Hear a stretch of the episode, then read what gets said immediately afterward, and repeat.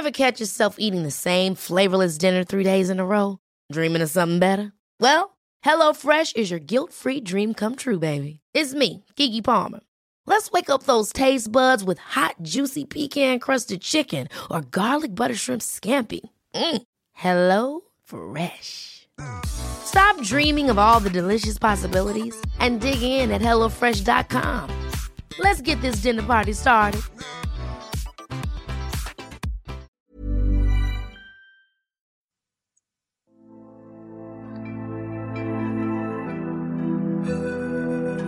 Desde la orilla del océano cósmico, Coffee Break envía su insignificante señal esperando que pueda ser recibida por los cientófilos que pueblan la inmensidad del espacio y el tiempo.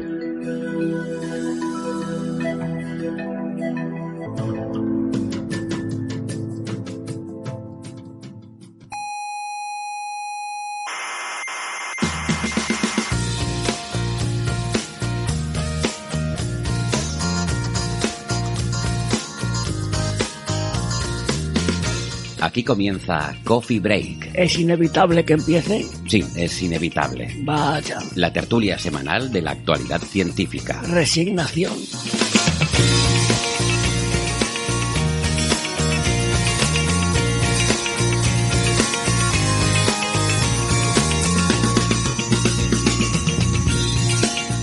Saludos, criaturas cientófilas de todo el mundo. En este mundo nuestro que, por otra parte, pues sigue más o menos igual que la semana pasada.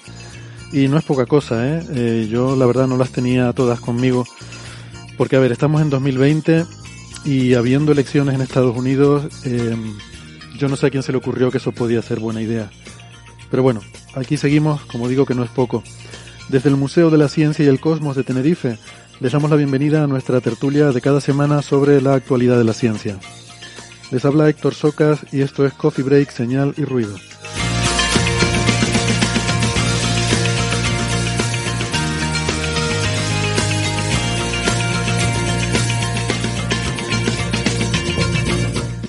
Hoy vamos a hablar sobre tintes en el antiguo Egipto, eh, sobre el descubrimiento de un planeta en otra galaxia, eh, tendremos una conversación muy interesante con la doctora Mireia Montes sobre la materia oscura en galaxias. Y también vamos a tener algo de ruido, eh, más que nada por las risas, con ese paper del que quizás han oído hablar sobre los amuletos contra la COVID-19. Bueno, no se imaginan qué personaje más pintoresco es el autor principal de ese trabajo, por llamarlo de alguna forma.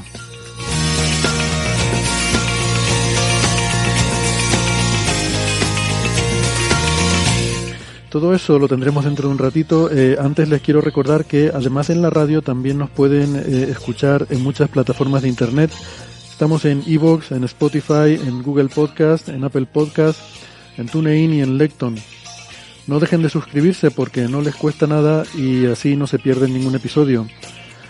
Eh, nuestra página web es señalirruido.com, todo junto con ñ y todo, señalirruido.com y eh, nos pueden también, eh, bueno, en esa página web tienen toda la información, todos los episodios eh, desde el comienzo de nuestras emisiones y también la información para encontrarnos en redes sociales, que sobre todo estamos muy activos en Facebook y en Twitter y en Instagram. la gran Neferchiti nos lleva la cuenta y nos echa una mano teniéndonos también presentes en esa red social.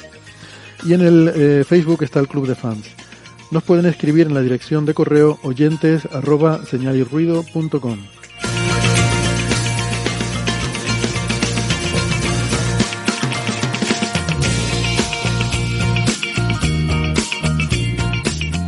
son más de la radio analógica de toda la vida, nos pueden escuchar en Canarias en las emisoras ICO de Radio, Radio ECA y Ondas Yaiza.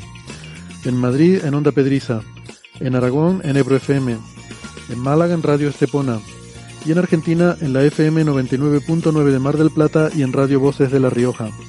En radios online nos pueden escuchar en ciencias.com, sinradio.es, Onda Bética, Radio Círculo y la Spanish Rock Shot Radio de Edimburgo, Escocia.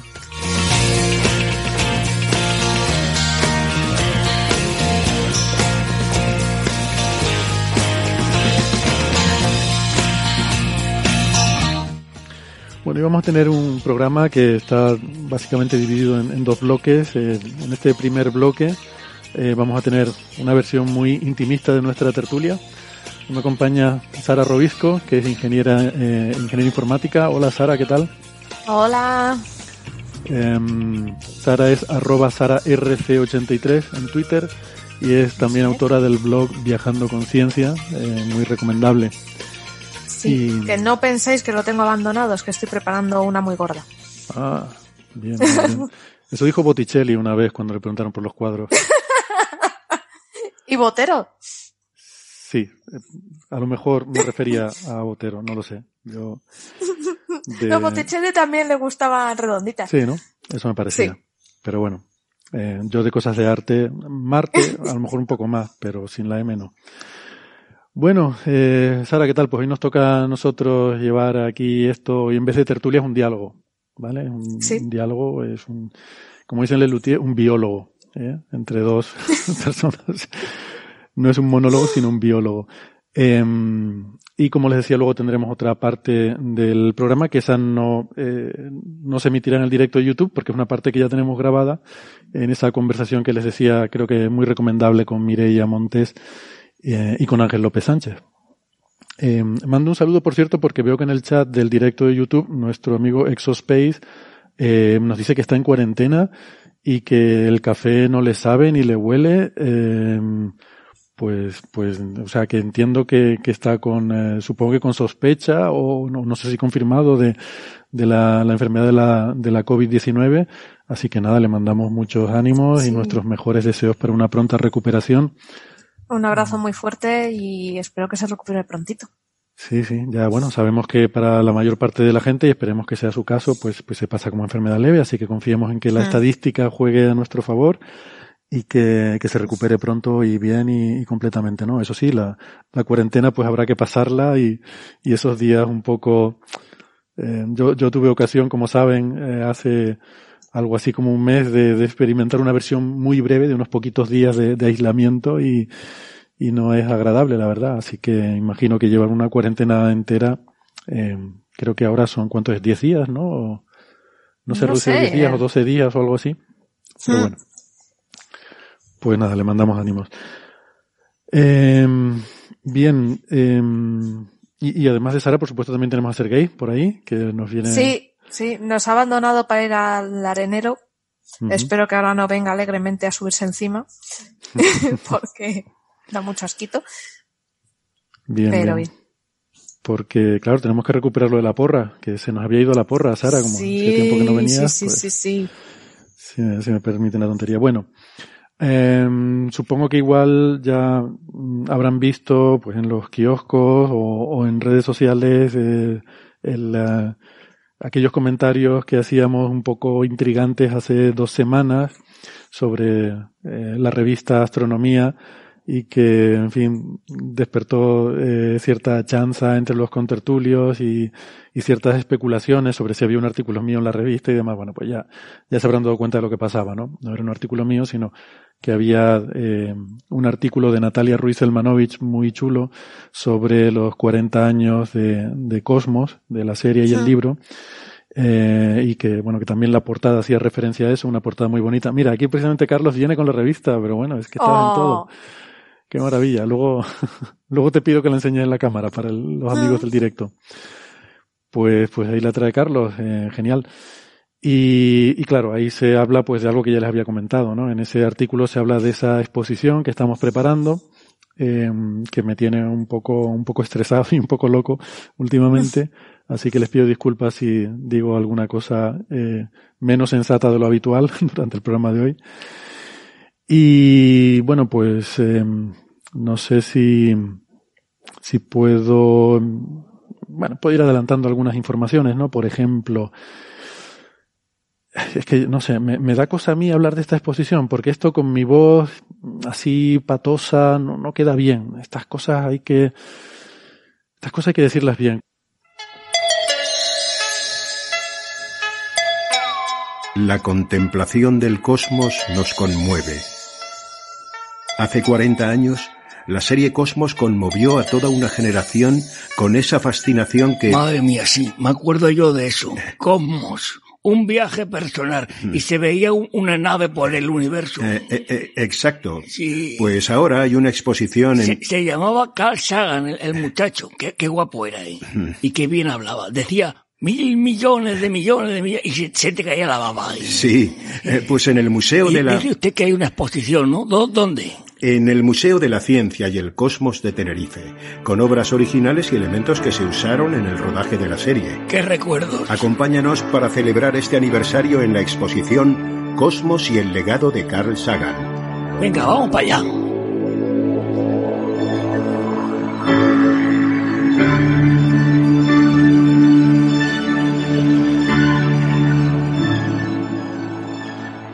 Así queda dicho como, como había que Soy decirlo. muy fan de Ortega, ¿eh? Me encanta. Yo creo que si, si todo esto ha servido, aunque solo sea para juntar a Ortega y del Río y, y juntar esas dos voces tan maravillosas y Sí. pues ya, ya ha valido la pena, ¿no? En fin, no puedo, no puedo adelantar muchas cosas todavía. Les iré contando cositas según se vaya acercando la fecha de la inauguración y pueda ir eh, comentando más cosas. Pero bueno, hay una que sí que ya, ya podemos decir. pues, Los que hayan visto el artículo de Natalia, pues ya habrán visto que contamos con la colaboración de alguien muy importante, una persona muy importante que es John Lomberg. John Lomberg fue el artista, bueno, como me gusta decir, el, artista de, Sagan. Eh, ya saben, se- realmente en inglés dicen Sagan, pero yo creo que aquí en España, como todo el mundo lo conoce por Sagan, pues hemos decidido eh, tirar por esa fonética y españolizarlo, ¿no? Eh, hacerlo como uno de los nuestros y llamarlo Carl Sagan, ¿no? Pues durante, bueno, 25, 26 años trabajaron juntos, desde el año 74 hasta que falleció Sagan, pues fue un poco su, eh, su mano derecha a la hora de, de ilustrar esas ideas que, que bullían en la cabeza de Sagan. Eh, y pues eso, para, para este trabajo contamos con la colaboración de Lomberg. Entonces eso es, genial, ¿no? Eh, poder, em, vamos a exponer piezas de, de John Lomberg, eh, cosas que se usaron para hacer Cosmos y de, de otros muchos proyectos que tuvieron juntos. No solo Cosmos, sino incluso más allá. Y, mm, y bueno, pues, pues no me resisto a ponerles aquí un, un saludo muy especial. John Lomberg, colaborador de Carl Sagan y director artístico de Cosmos. Hola, soy John Lambert. Saludos a todos mis amigos en el Coffee Break Show.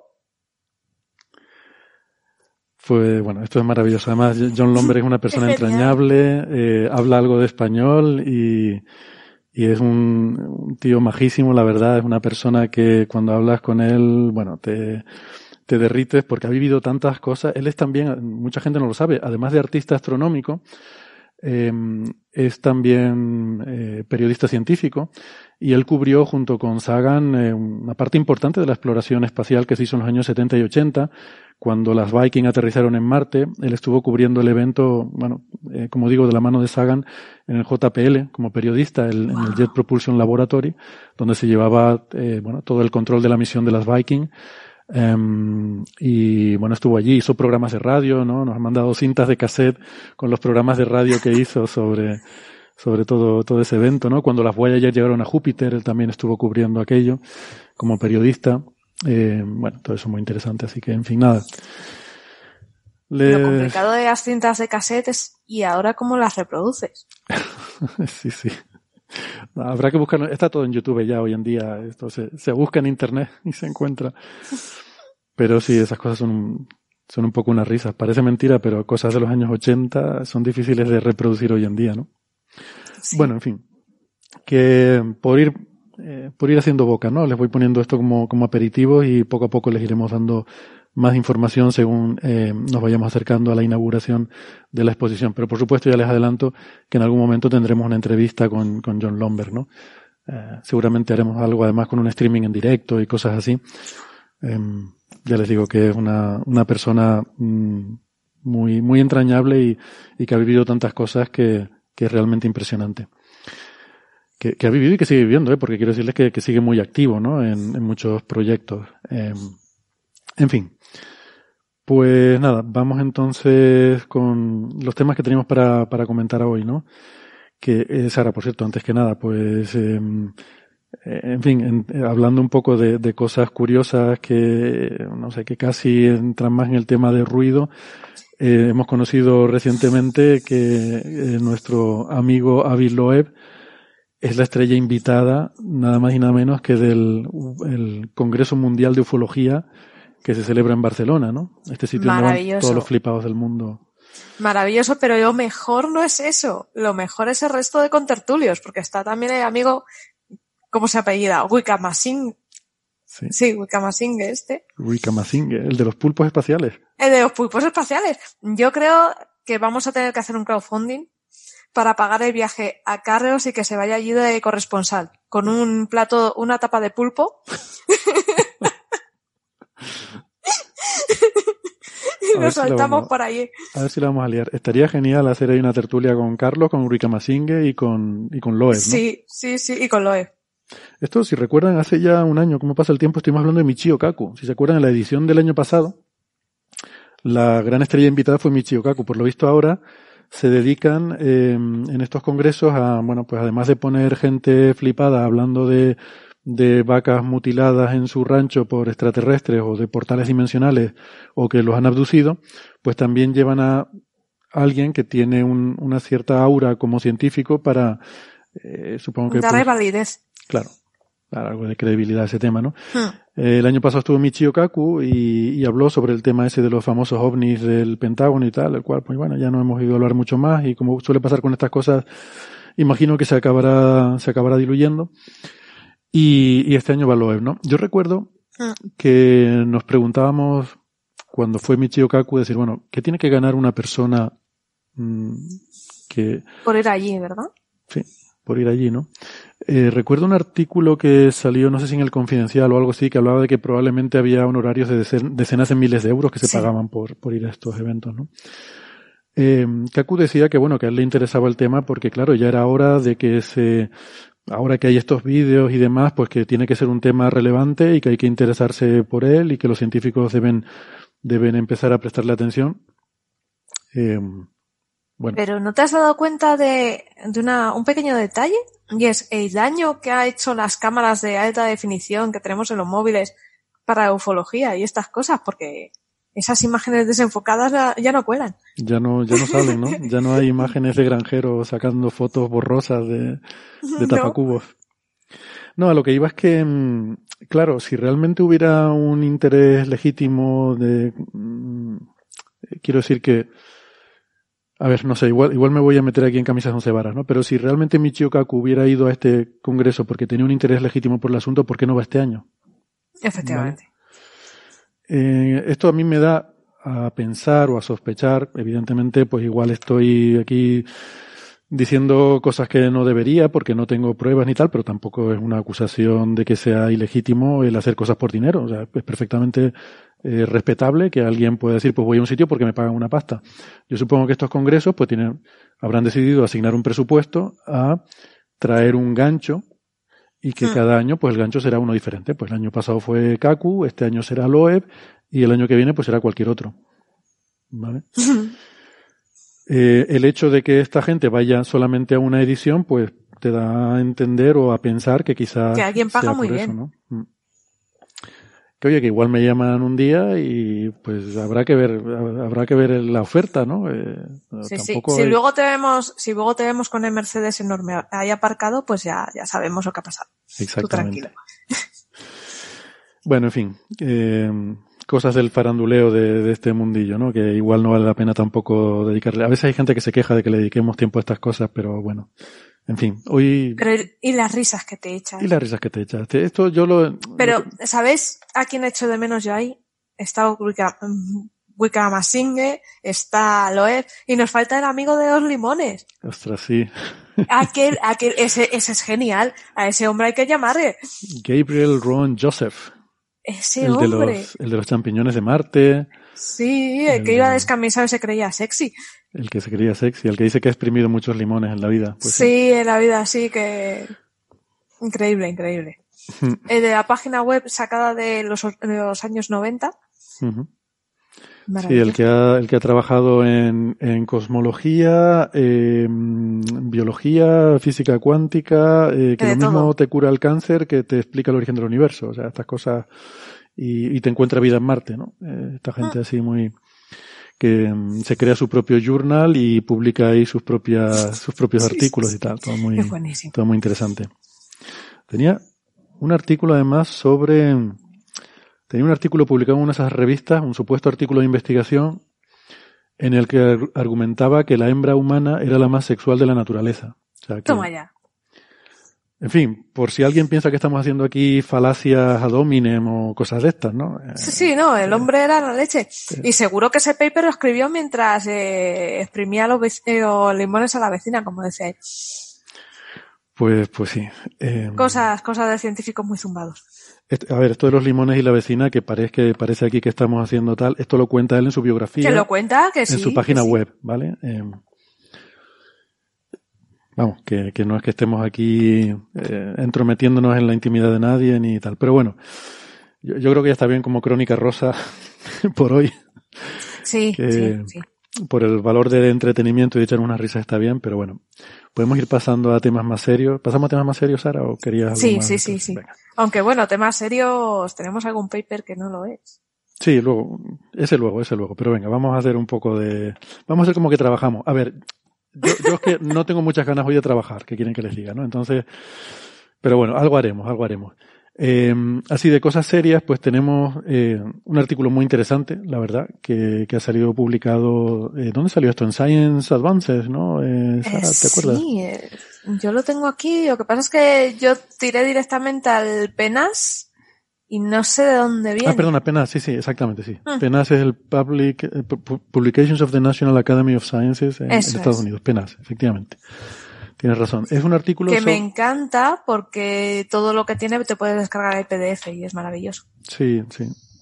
Tiene... Uy, perdón, le he dado un toque al micrófono. De ahí ruido. Tienen una... mm, Tienen artículos de estos open access, ¿no? Eh, y, y hay uno que ha salido publicado por un grupo de investigación europeo, de mm, el, investigador, el primer autor se llama Thomas Christiansen y otra serie de autores de Dinamarca, Holanda, Bélgica y Francia, eh, en el que hacen bueno, análisis de, de la tinta que usaban los, eh, los antiguos egipcios y, y a- analizan su composición, ¿no? Y hay cosas ahí chulas, ¿no? Una pena que no esté hoy Neferchiti aquí para hablar de esto, pero Sí, porque me acordé de ella, porque eh, están investigando, son un grupo multidisciplinar, eh, o sea, es muy, muy chula la idea, y están eh, investigando la biblioteca de Teptunis, los papiros de la biblioteca de Teptunis, que era un templo en el que se encontraron eh, mogollón de papiros, ¿no? Se encontraron muchos, lo que pasa es que tenemos un problema.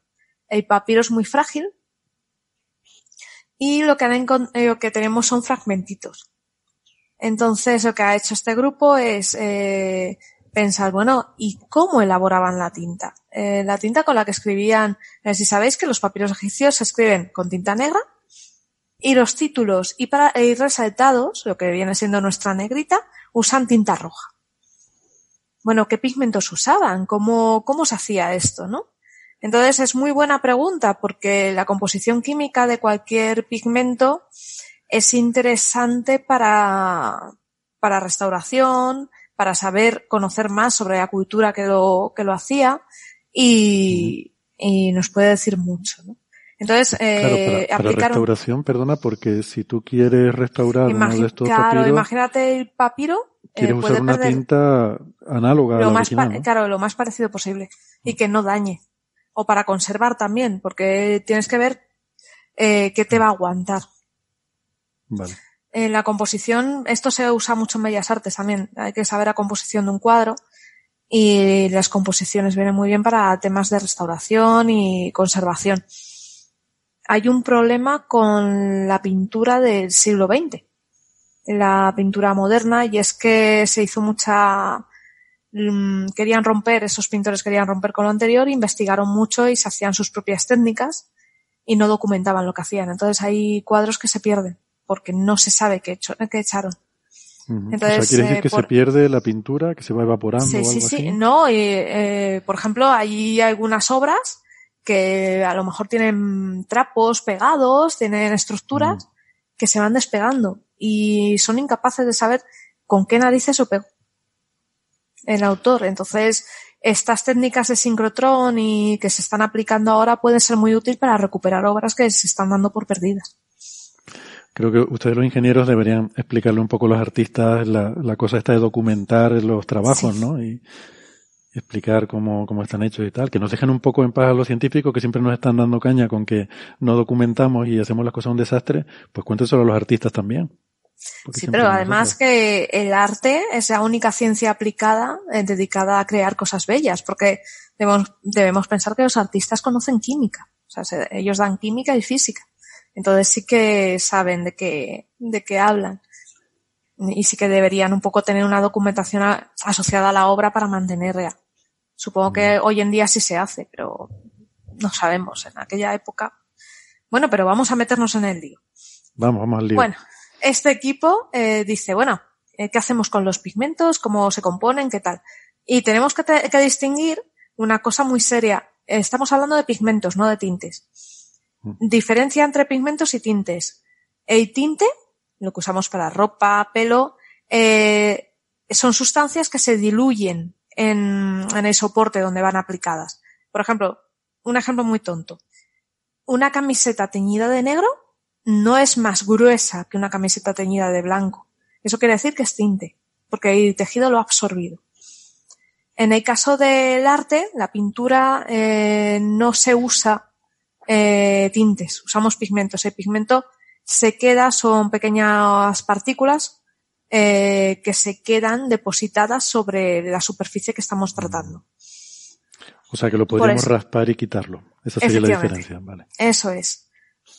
Eh, una única excepción eh, son las vidrieras. Las vidrieras usan tintes.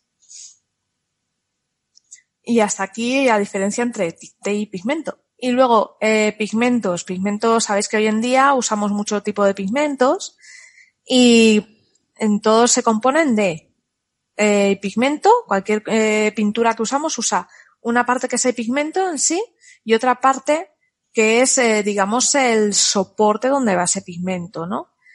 Y luego también llevan otra parte que es la carga. La carga eh, se usa sobre todo en- a peor calidad, más carga le meten. Es para usar menos pigmento y tener el mismo volumen, ¿vale? Pues el, eh, donde está diluido el pigmento, no es eh, diluyente, no sería, eh, pues esta mezcla de pigmento con su base eh, la vemos en todas partes. Por ejemplo, en acuarela es, eh, tenemos el pigmento, que es la pintura, mezclada con goma arábiga, ¿vale? En óleo, ya sabéis, muy fácil. Eh, pigmento, aceite de linaza.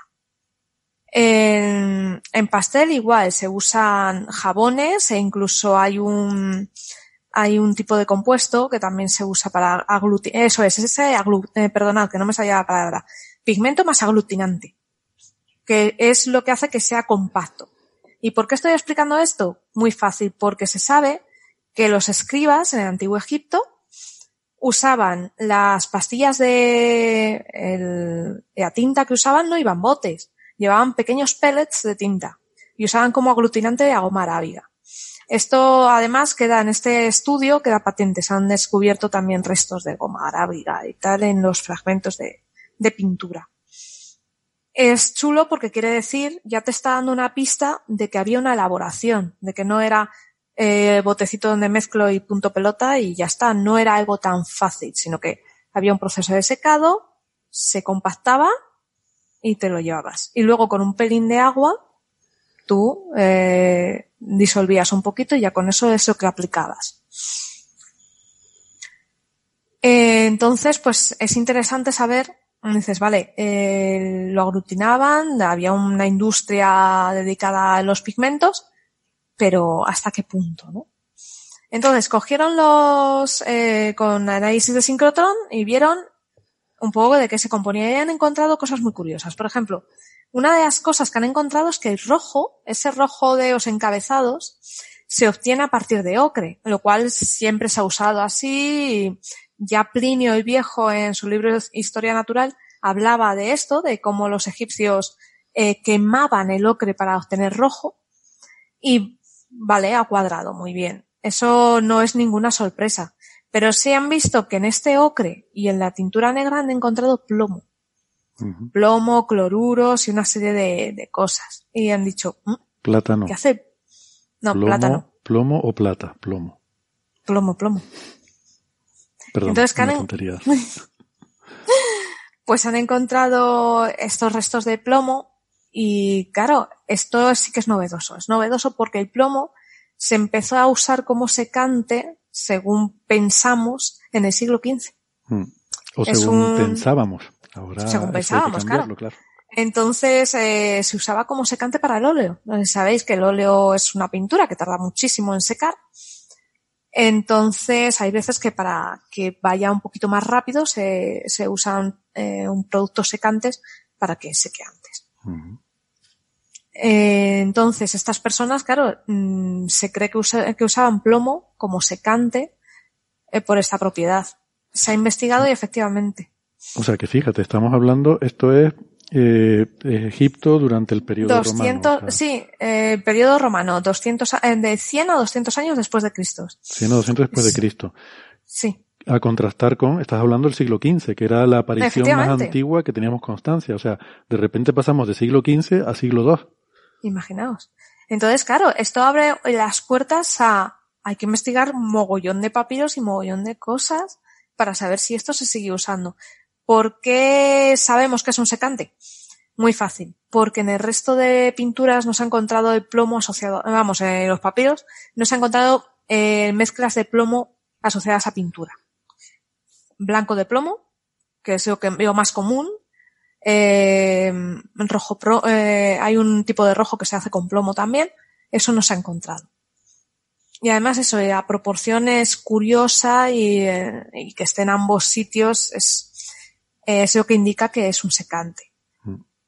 Sería interesante saber cómo lo sacaban, ¿no? Eh, cómo obtenían, porque no creo que fuera... Hombre, el plomo tiene un punto de fusión bastante bajo. Eh, De hecho, en, en escritura, eh, el plomo en las primeras escrituras, en los papiros más antiguos no se encuentra plomo. Y en, pero en cambio en pintura sí. Los egipcios usaban al pintar, usaban plomo y en el maquillaje. ujú. El, El maquillaje, blanco, en la última sí, pero ya en esta época además ya se usaba el maquillaje con plomo.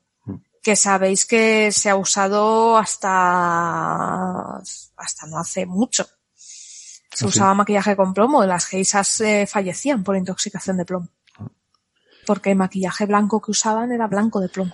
No, es tremendo. Estas cosas nos llaman mucho la atención porque, claro, con, con el conocimiento actual, lo que sabemos, en este caso la toxicidad del plomo, eh, ver cómo se hacían las cosas antes, pues a veces te llevas así sorpresas muy grandes, ¿no? O sea, que usar un plomo para un maquillaje es sorprendente. Sí, sí, sí. Eh, hoy en día no para maquillaje, pero si os fijáis, si, si vais un día a una tienda de pintura eh, y os acercáis a un, a un expositor, acercaros a un expositor de pinturas al óleo y veréis una cosa muy curiosa.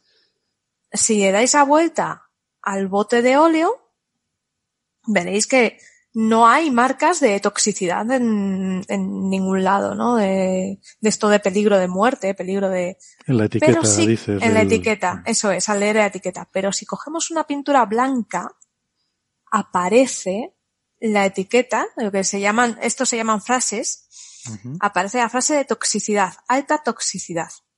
¿Por qué? Porque la pintura blanca lleva un pelín de plomo, siempre.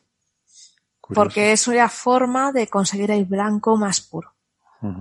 Así que ya sabéis, si estáis acostumbrados a abrir los botes con la boca, mm, mm, malo, porque es tóxico. Sobre todo los blancos. Sobre Vale. todo el blanco. No, yo estoy pensando en los egipcios, ¿no? El cómo podían trabajar con esos minerales, porque además creo que el rojo eh, también usaba hierro, óxido de hierro. que No, eso- es óxido de hierro, sí. Óxido de hierro, vale. Eh, Supongo que, Porque bueno, el ocre es rico en óxido de hierro, si lo eh, calientas se, se, se condensa. se- eh, a ver, supongo que no trabajan con el metal directamente, ¿no? Sino que se saca de algún No. tipo de proceso a partir de minerales y tal, pero Pero fíjate, para Pero- tratar esto, además se ha visto que las partículas son muy, muy pequeñas. Y se ha visto que para elaborar los secantes de la tinta y para elaborar la tinta, trabajaban a un nivel de precisión muy elevado. Entonces, se piensa, gracias a este estudio, que el escriba no hacía su propia tinta, sino que había talleres especializados en tinta y tú ibas y la comprabas, como se hace, como se hacía en el Renacimiento o como se hace hoy en día, que tú vas y compras la tinta. ¿Sabes lo que pasa? Que cuando pensamos en Egipto, eh, pensamos como si fuera un único periodo, como si fuera, es que Sí. los egipcios hacían tal, o pensamos, pero es que estamos hablando de muchos miles de años, estamos hablando de diez- Efectivamente, 10.000 estamos años ahí, de... y aquí estamos hablando del periodo más reciente. Entonces, Efectivamente. claro, es que hay mucha diferencia entre los egipcios del- de este periodo del siglo II de los de 10.000 años antes, ¿no? Tecnológicamente, no, no, no. porque Claro, yo es que tenía en mente, a mí esto me sorprendió un poco porque tenía en mente, pues que por ejemplo no podían eh, trabajar con el hierro porque no tenían hornos suficientemente que, que dieran suficiente calor como para poder fundir el hierro y tal, ¿no? Por eso. No, no, pero en esta época sí. Pero claro, esto ya es muy posterior, efectivamente. Esto ya es muy posterior. Estamos hablando de que estaba el Imperio Romano ya por allí. Claro, claro. Y los romanos ya prácticamente 100 años después de Cristo, 200, ya eran prácticamente cristianos. O sea, ya la cosa empezaba un poquito a... Mm. Así que sí, sí, sí, no, es interesante por eso, porque te está mostrando eh, cómo ha evolucionado la escritura a nivel tecnológico en, en Egipto, ¿no? Y es muy, muy interesante por eso, porque viene muy bien saber eso, cómo fueron aprendiendo, cómo han ido mejorando, cómo, cómo han aplicado química, técnicas avanzadas, y es muy chulo. Y sobre todo que te abre la puerta a, se- a investigar más, porque si conocían una técnica que nosotros pensábamos que era mm, 1500 años posterior, imagínate. Eh, yo creo, Sara, que los antiguos egipcios no tenían forma de conocer estas técnicas tan avanzadas. Esto claramente es un misterio. Aquí Fueron los pulpos espaciales. alguien les enseñó a trabajar con este tipo de pigmentos, ¿no? Eh, no, no, no, no es eh, razonable pensar que lo hubieran descubierto por sí mismos. La pregunta es quién y por qué. Uh, Bueno, yo veo aquí dos opciones, o los extraterrestres o viajes en el tiempo. Mm, No, no me voy a decantar por ninguna, voy a, te- tengo la mente abierta, ¿no?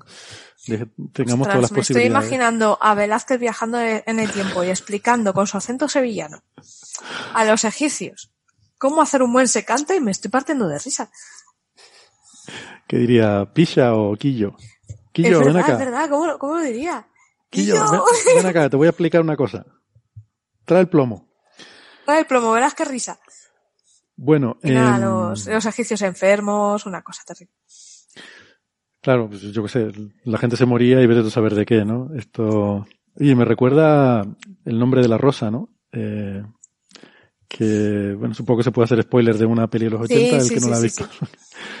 Pero bueno, el, el tema este, ¿no? De que la tinta era tóxica y que, no, no, no, la- no, perdona, no, no es la tinta tóxica, es que le habían puesto un veneno a los libros en el, sí. Sí, sí. Pero bueno, se imagina uno a los escribas egipcios muriendo con la lengua negra de pasar páginas, ¿no? Chupando la... Bueno, no sé, los papiros no eran de pasar páginas, claro. Se No, enrollaban. no, no, no, no. Se enrollaban. No, Pero bueno, además, eh, igual había que sí que ha tocarlos con las manos para enrollarlos. Eh, ha sido muy divertido porque el paper también eso te ilustra que se han encontrado cloruros y tal. Y dices, ¿y este cloro? Y era porque las aguas de la zona donde se cogían las plantas para hacer el papiro eran muy, muy salinas. Entonces te está explicando eh, hasta el nivel de, de- del agua, de cómo era. Hombre, el, el cloro es que claramente cogían el agua de la piscina. También. de, de ahí. No me imagino yo al, al egipcio en la piscina, haciendo así. Bueno. Muy bien, pues muy chulo esto. Es muy Mm. chulo, muy chulo. Vale. Pues, pues nada, dejamos esto, este tema aquí y el siguiente que tenemos eh, es un, un tema sobre un planeta en una galaxia lejana mm, hace mucho tiempo. Hace mucho tiempo, una galaxia antigua hace mucho tiempo porque este es un tema que venimos incorporando al, al listado de temas que tratan el programa desde hace yo creo que tres o cuatro semanas y siempre como vamos mal de tiempo lo acabo dejando. Yo, bueno, este como no es tan importante lo dejamos para la próxima. Y al final se me ha ido quedando y digo, no, bueno, esta semana voy a sacarlo ya porque si no, eh, se nos va, se nos va a quedar obsoleto. Y es un tema que quizás no es revolucionario, no es que vaya a ser un gran cambio en el conocimiento humano, pero una de esas cosas chulas es el descubrimiento de un planeta en otra galaxia. En otra galaxia. Es que me explota la cabeza. ¿Qué? Pero ahora, ah, claro, que el resto de esos planetas eran de, de nuestros vecinos, sí. Claro, claro. Tú ves planetas en otras estrellas. En otras estrellas, pero en otra galaxia es que cuando lo piensas... Muy lejos, ¿eh? Es que es muy lejos.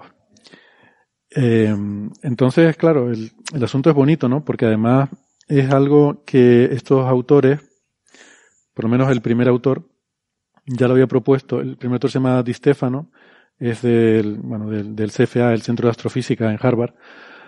Eh, en un artículo en 2018, mmm, con, bueno, con otro autor, Imara y Di Stefano, en 2018, habían propuesto eh, este método. Y ahora, dos años más tarde, nos dan los frutos de esa propuesta y esa búsqueda que habían hecho, ¿no?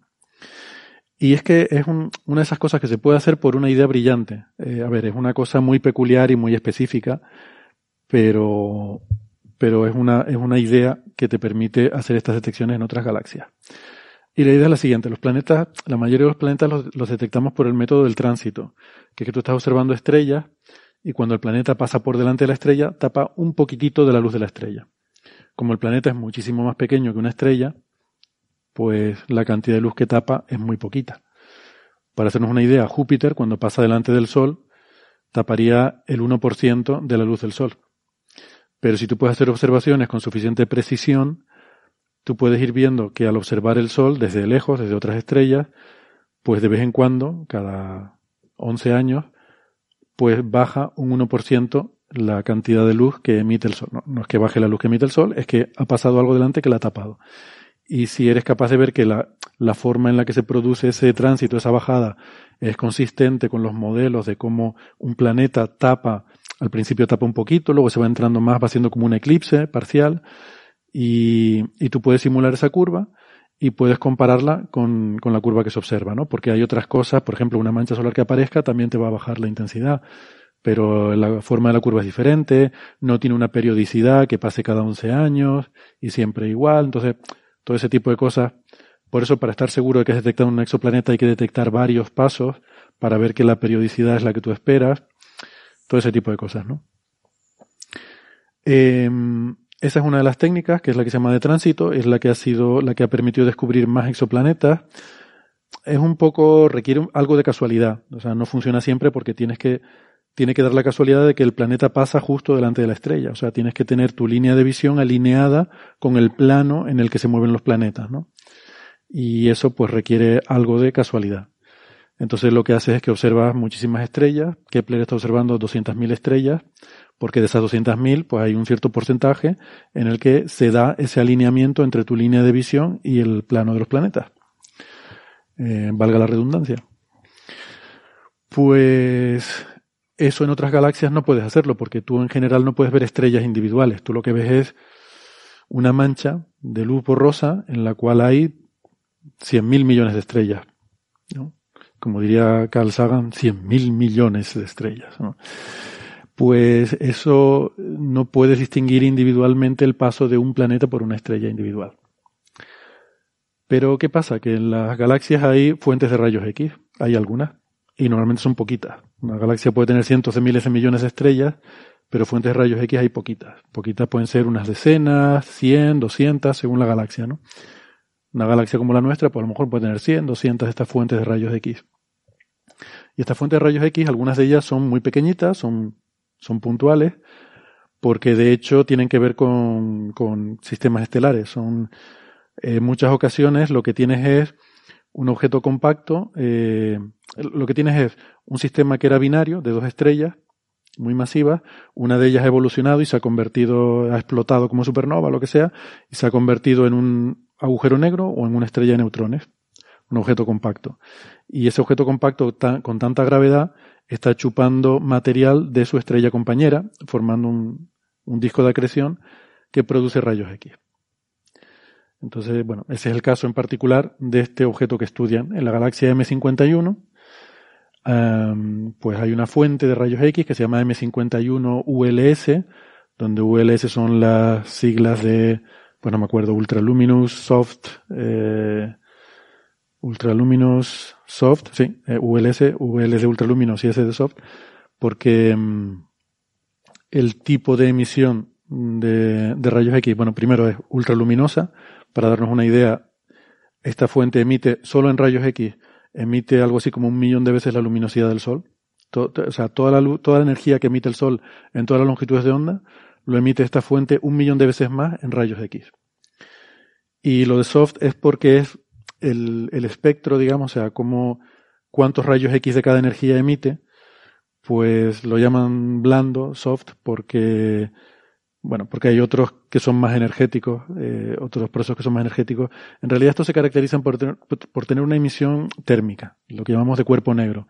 Es decir, que eh, está emitiendo toda esa energía por, el, por la temperatura que tiene, ¿vale? Es algo caliente, que es característico de estos, de estos procesos como la acreción en agujeros negros o en estrellas de neutrones, que es que se calienta tanto el material, en este caso está del orden de un millón de grados, y una cosa que está a un millón de grados, pues emiten rayos X, eh, mucha de su luminosidad, ¿no?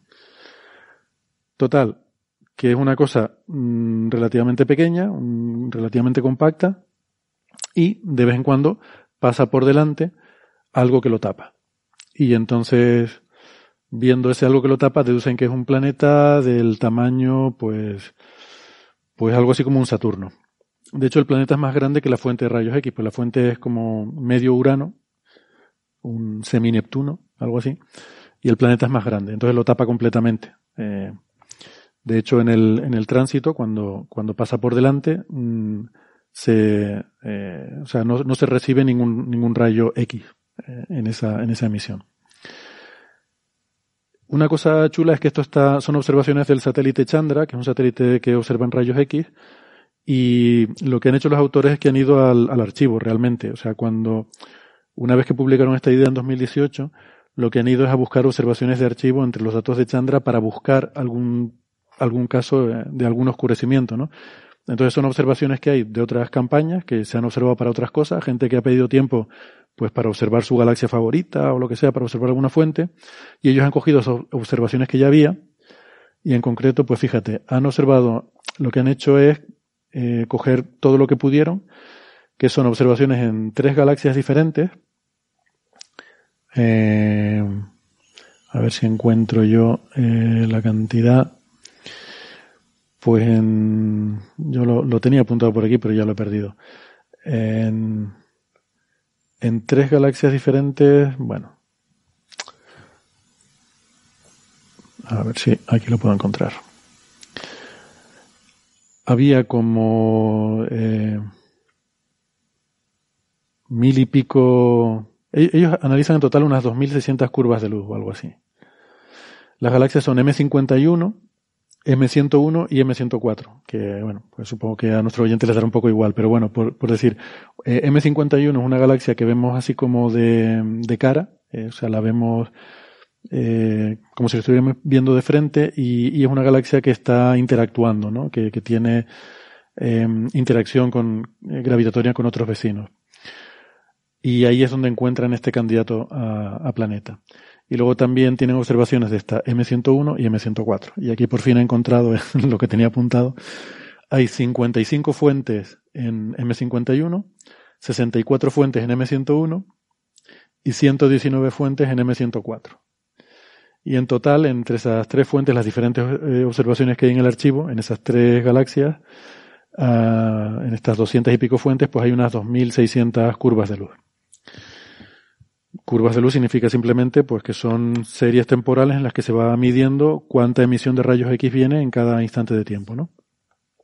Entonces lo que han hecho es pasarle un algoritmo a todas esas curvas de luz, mmm, sencillo, nada de inteligencia artificial ni nada de eso, sino buscar en qué momento se observa que hay una disminución de la emisión de rayos X y además ponen una condición que es que, que llegue a cero. O sea, eh, querían buscar algo, decir, bueno, para empezar a buscar y a ver si encontramos algo, vamos a intentar buscar algo que sea muy fuerte, muy bestia, que llegue a cero la, la curva de luz y que luego vuelva a subir hasta el, hasta el nivel inicial. Esto es complicado porque al contrario que las estrellas, estas fuentes de rayos X son bastante variables, porque como es masa que está cayendo una estrella a otra, pues según si cae más o cae menos, etcétera, o cómo está interactuando ese disco de acreción o, lo que sea que haya, pues a veces se puede calentar más, se puede calentar menos, puede haber más material, haber menos, y eso hace que varíe la luminosidad. Entonces ellos ponen otro criterio, que es decir, bueno, vamos a buscar que el espectro no varíe, es decir, que no varíe cuánta proporción se emiten de rayos X más duros y más blandos, ¿no? Pues claro, con este instrumento pueden observar, cada vez que observan un fotón, no solo lo cuentan, sea, estos, cuentan fotones. Uy, me ha llegado un fotón de rayos X, me ha llegado otro. No solo lo cuenta, sino que además detecta su energía. Así que sabes cuántos fotones te llegan en cada, en cada momento y con cuánta energía. O sea, que tienes el espectro de, de la fuente. Y lo que imponen es que claro, cuando lo que tú tienes es una ocultación, el espectro no varía, simplemente tapas el número de fotones, pero las propiedades, la energía de los, la distribución de energía de los fotones que te llegan no varía. Mientras que por estos otros procesos, si se calienta más o se calienta menos, ahí sí que te varía la, el espectro. Entonces, bueno, al final, ellos están bastante seguros de que es una ocultación porque el espectro no varía eh, y lo comparan con otros otras, otros episodios de variabilidad de, de, esta y otras fuentes en las que sí se ve que hay variación del espectro eh, para ver que en esos casos mm, esa variabilidad del espectro se asocia a procesos propios de la emisión de rayos X y no a una ocultación, ¿no?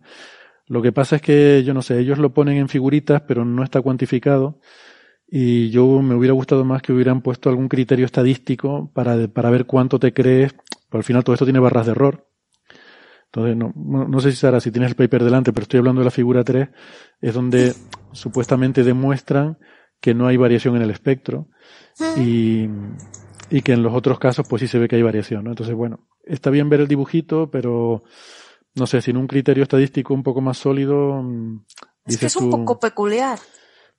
Sí, está un poco, a ver, sí se ve, pero, pero un poco de aquella manera, ¿no? Entonces. A mí me costó la, Mm. Me costó un poquillo. Si hay otras figuras como la 1 y la 2 que son más fáciles, pero es que es un poco peculiar. Sí. A ver, que si tienes, si tienes buena fe, bueno, pues te crees y, y ves lo pero que es que dicen. la barra, de, la barra de error a mí me mosquea. Barras de error tan grandes a mí no me gusta. Claro, el problema es que en la, en la parte del tránsito te quedas sin Ah. fotones prácticamente. Sí, entonces. sí. Pega una caída ahí y dices, ups. Claro, y al no tener fotones, pues las barras de error se disparan a infinito, ¿no? Entonces, eh, durante el tránsito, o sea, durante el, el, ingreso, todavía hay fotones cuando empieza a ocultar y a la salida empieza a tener fotones otra vez. Hay fotones, pero hay menos fotones, con lo cual las barras de error son más grandes. Y entonces ahí ese juego entre las barras de error y ver que el espectro no varía, pues bueno, vale, sí, pero me hubiera gustado ver algo más cuantitativo, ¿no? Alguna estimación aquí de algunas sigmas, yo qué sé. Eh, sí. Alguna estimación de probabilidad, pero bueno, quitando quitando eso eh, el paper es mucho de discutir sabes que está bien sí. a mí me hombre también yo creo que es normal porque jolín estamos hablando de algo que está muy lejano hmm. que se ha descubierto eh, por el método de tránsito que es muy complicado entonces claro hay mucha incertidumbre Sí, sí, es un, es un poco al límite, ¿no? Pero bueno, o sea que realmente hay, entonces, un, que hay, que hay una bajada, está claro, ¿no? Ah. Y, bueno, que lo interpretes como que es un planeta, pues, bueno, sí, parece razonable, ¿no? Tiene, tiene sentido. Pero bueno, eso que lo que digo, ¿no? Que me hubiera gustado ver un poco más de, de algún criterio estadístico un poco más robusto en esto. Pero bueno, mm. por terminar un poco la discusión, quizás que llevo mucho tiempo hablando. Eh, sí, porque es, es eso, es que yo lo vi como una propuesta, porque si te das cuenta tampoco meten, meten alguna formulilla al final, pero tampoco se meten mucho en harina, es como... Mm. Bueno, yo lo veo como un decir, mira, hemos encontrado lo que buscábamos. Eh, eureka.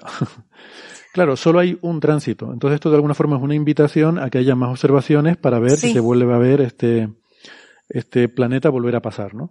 Pero eh, realmente con los datos que tienen derivan un montón de cosas. Derivan el Ah. tamaño, el, aunque el tamaño es muy incierto, porque ellos lo que derivan es, digamos, la relación de tamaños entre el planeta y la, y la zona emisora. Eso está muy bien determinado. Pero claro, hay cierta ambigüedad en cuál es el tamaño de la zona emisora. Entonces eso hace que haya bastante ambigüedad en el tamaño del planeta. El valor más probable es que sea un tamaño como el de Saturno, pero la, el rango es muy amplio. O sea, puede ser desde medio Saturno, de hecho puede ser una enana marrón, puede ser decenas de Júpiter.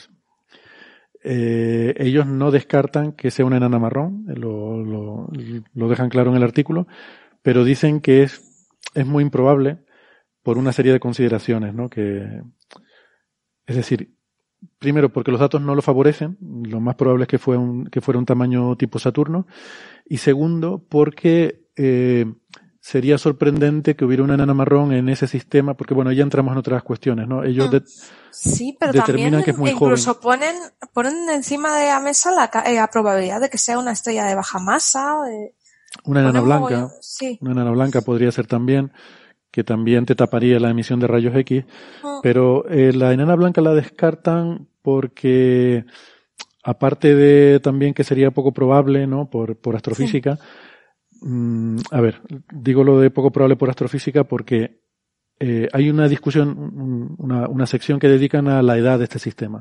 Y dicen que la edad debe ser, o sea, que debe ser muy joven, unos 20 millones de años, como mucho, mucho 100 millones de años. Entonces ya no. Entonces una enana blanca con esa edad no, no se puede haber formado. no, no, no. Eh, pero claro, podría haber sido capturada, pero eso, eh, ese escenario es muy poco probable. Pero además es que una enana blanca provocaría lente gravitacional al pasar por delante y no se observa efecto de lente gravitacional.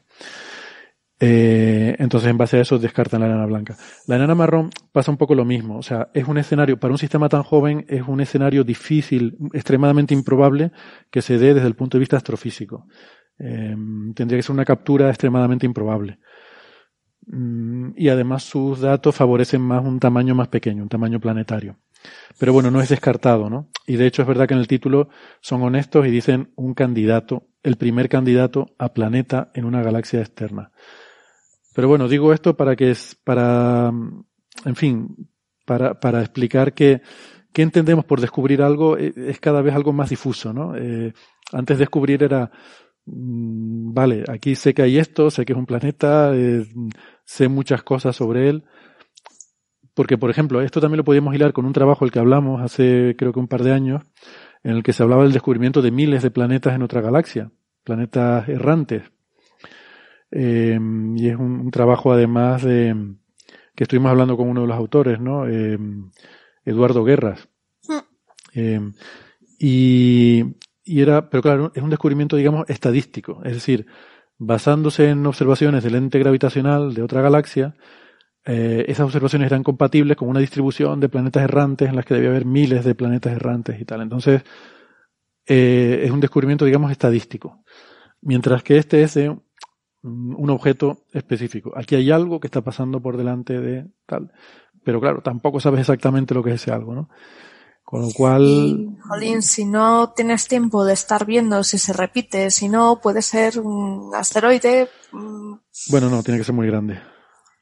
Tiene, mm, porque el, el sí, tamaño. pero claro, eh, si te pilla muy cercano a ti, más cercano a ti que a la estrella, te puede tapar más. Entonces es que pueden ser muchísimas cosas, te puede hacer mucha, necesitas más observación. Yo creo que por eso también eh, la publicación, ¿no? Porque si tú publicas y dices, oye, que tengo sospecha de esto, a lo mejor con eso te pueden dar más tiempo de observación. Claro, no, como candidato. De hecho, esto se ha hecho sin tiempo de observación. Esto ha sido todo con datos Claro. de archivo de observaciones anteriores para otras cosas, ¿no? Eso es. Entonces, Y- si ahora, gracias a esto, te dan tiempo para observar bien y planificarte, Mm. puede estar muy interesante. Sí, seguramente eh, ellos pueden calcular, porque bueno, calculan un poco también cuál debe ser la órbita de este objeto.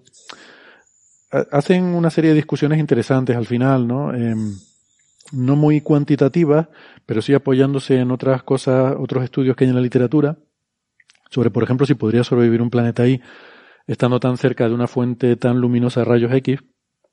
Y bueno, concluyen que sí sería posible con las distancias que le salen, porque aunque esto no está estudiado en detalle y, y ellos, por supuesto, no lo estudian, porque eso ya sería un trabajo de por sí de, digamos, expertos en simular este tipo de sistemas y demás, em, pero sí que se basan en otros trabajos eh, con estrellas binarias que producirían una emisión similar en rayos X, en los que se ve que eh, no llegaría a arrancarle la envoltura al planeta, porque claro, estamos hablando de una radiación de rayos X brutal.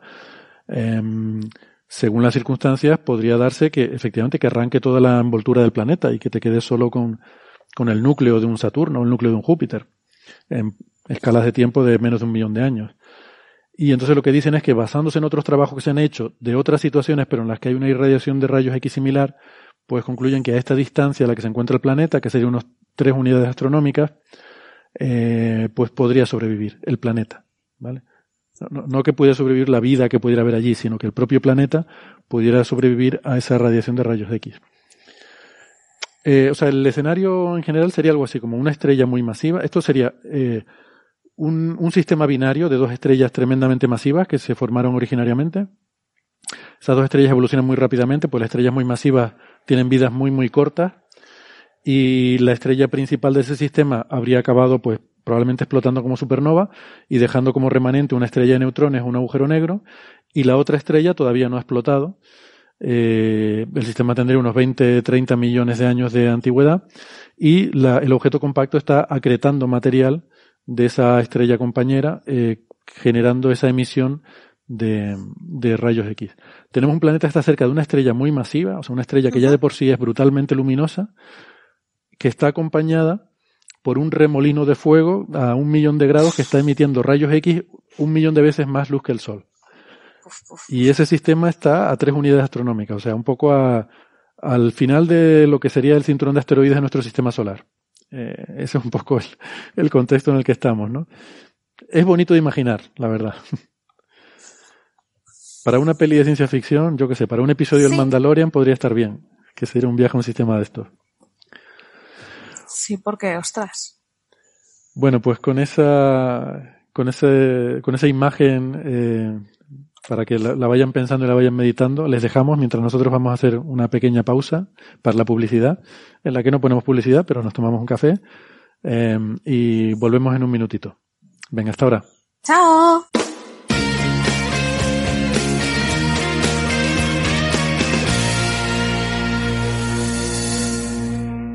Bien, pues pasamos ya al siguiente tema que teníamos. Eh, es sorprendente, ¿verdad, Sara? Esto de que se pueda ver algo tan lejos, ¿no? Eh, algo tan, tan lejano y poder sacar tanta conclusión de una curva de, de, de, luz o de falta de luz es curioso, mm. cuanto menos. Bueno, no lo hemos dicho, pero cuánto de lejano está. Creo recordar que esta galaxia estaba algo así como a 20 millones de años luz. Eh, Tenía por ahí también el dato apuntado en algún sitio, pero como todos estos datos de este paper los he medio perdido, creo que eran como 20 millones de años luz la distancia de esta galaxia, o, o, eran 20 megaparsecs, no me acuerdo, pero da igual. Y, y luego también por tener ideas, ¿no? El, el tránsito, el, el tiempo en el que está totalmente eclipsada la fuente de rayos X son de unos 20 y pico minutos, y todo el proceso desde que empieza la ocultación hasta que termina dura tres horas.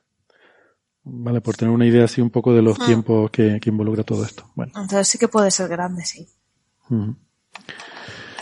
Bien, eh, pues lo dicho, ¿no? Si quieres, por, bueno, por ir terminando un poco este primer bloque del programa, podemos, podemos pasar a un tema que yo no sé si decirlo por ahí. Algunos oyentes nos han dicho que si es para el premio ruido. Yo, yo creo que ni siquiera da para premio ruido porque eh, quizás Premio Ruido es algo que tiene que tomarse un poco en serio, ¿no? Y esto nadie se lo toma muy en serio.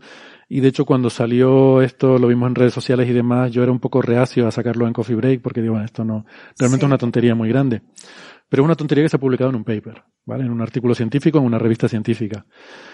Y entonces quizás también venga bien recordar que no todo lo que se publica en una revista científica es verdad. Es verdad.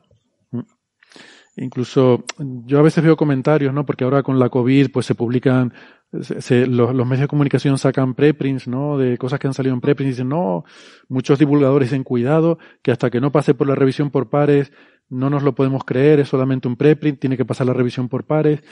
Y eso es cierto. Pero es que hay que ir incluso más lejos. Es que incluso pasando sí. la revisión por pares, como es este caso, se cuelan muchas tonterías.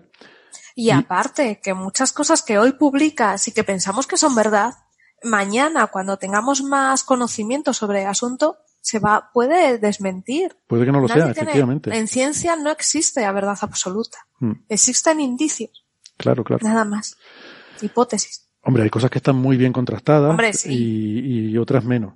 Pero sí que es verdad que para llegar a ese punto de estar muy bien contrastada, tiene que haber sido, mmm, o sea, eso, lo que, lo que acabo de decir, tiene que estar muy bien contrastada. Y eso implica que haya sido verificado y que haya sido reproducido por mucha gente.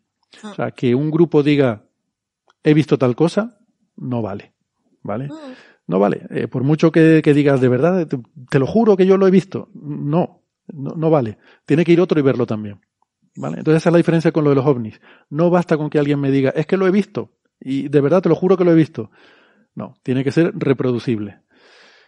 Y, y tiene que ser cuantitativo y tiene que haber datos, ¿no? Entonces, Eso es, porque puedes haber visto ese ovni porque te sentó mal el revuelto de setas de la, de la cena. los champiñones marcianos, de, volvemos ya por ir poniéndonos en, en ambiente, ¿no? Eso es. Entonces, además de eso, que hay artículos serios, que son trabajos que se publican y luego se ve que hay fallos y tal, por ejemplo, hemos estado hablando del fosfano en Venus últimamente, es un ejemplo perfecto. Un artículo legítimo, que para mí pues se hace un buen trabajo, lo mejor que se puede, se saca unos resultados y luego, bueno, pues otros investigadores no lo pueden reproducir y llegan a la conclusión de que aquello fue un falso positivo, ¿no? Eso es lo que parece ahora. Bueno, ya veremos, ¿no? Está la cosa ahí en discusión. Eh, bien, eso es una cosa. Pero es que además a veces se publican directamente tonterías. O sea, cosas que son Sí. claramente absurdas.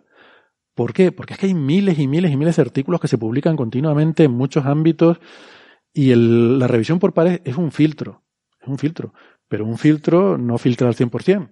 Siempre hay un pequeño porcentaje que se cuela. ¿Por qué? Pff, Vaya usted a saber. Porque el referee había tenido un mal día, o el referee era un amiguete, o el referee dice, yo qué sé, yo esto no lo entiendo muy bien, bueno, sí, que pase. Yo la verdad es que me, yo he intentado leer O- este, este paper que vamos a hablar ahora. Yo creo que ese paper es un no hay huevos. ¿Es un perdona? No hay huevos. Sí, No es hay que, huevos a publicar esto. a ver, ¿no? A ver si, sí, sí. Estamos en tiempo No, de podcast, no. se puede decir. Claro. Dice, no vas a reproducir eso. Pues agárrame el cubata, que ya verás. Sí. Eh, o directamente, a mí me llega esto, empiezo a leerlo y digo, "Uf, yo qué sé, pues será.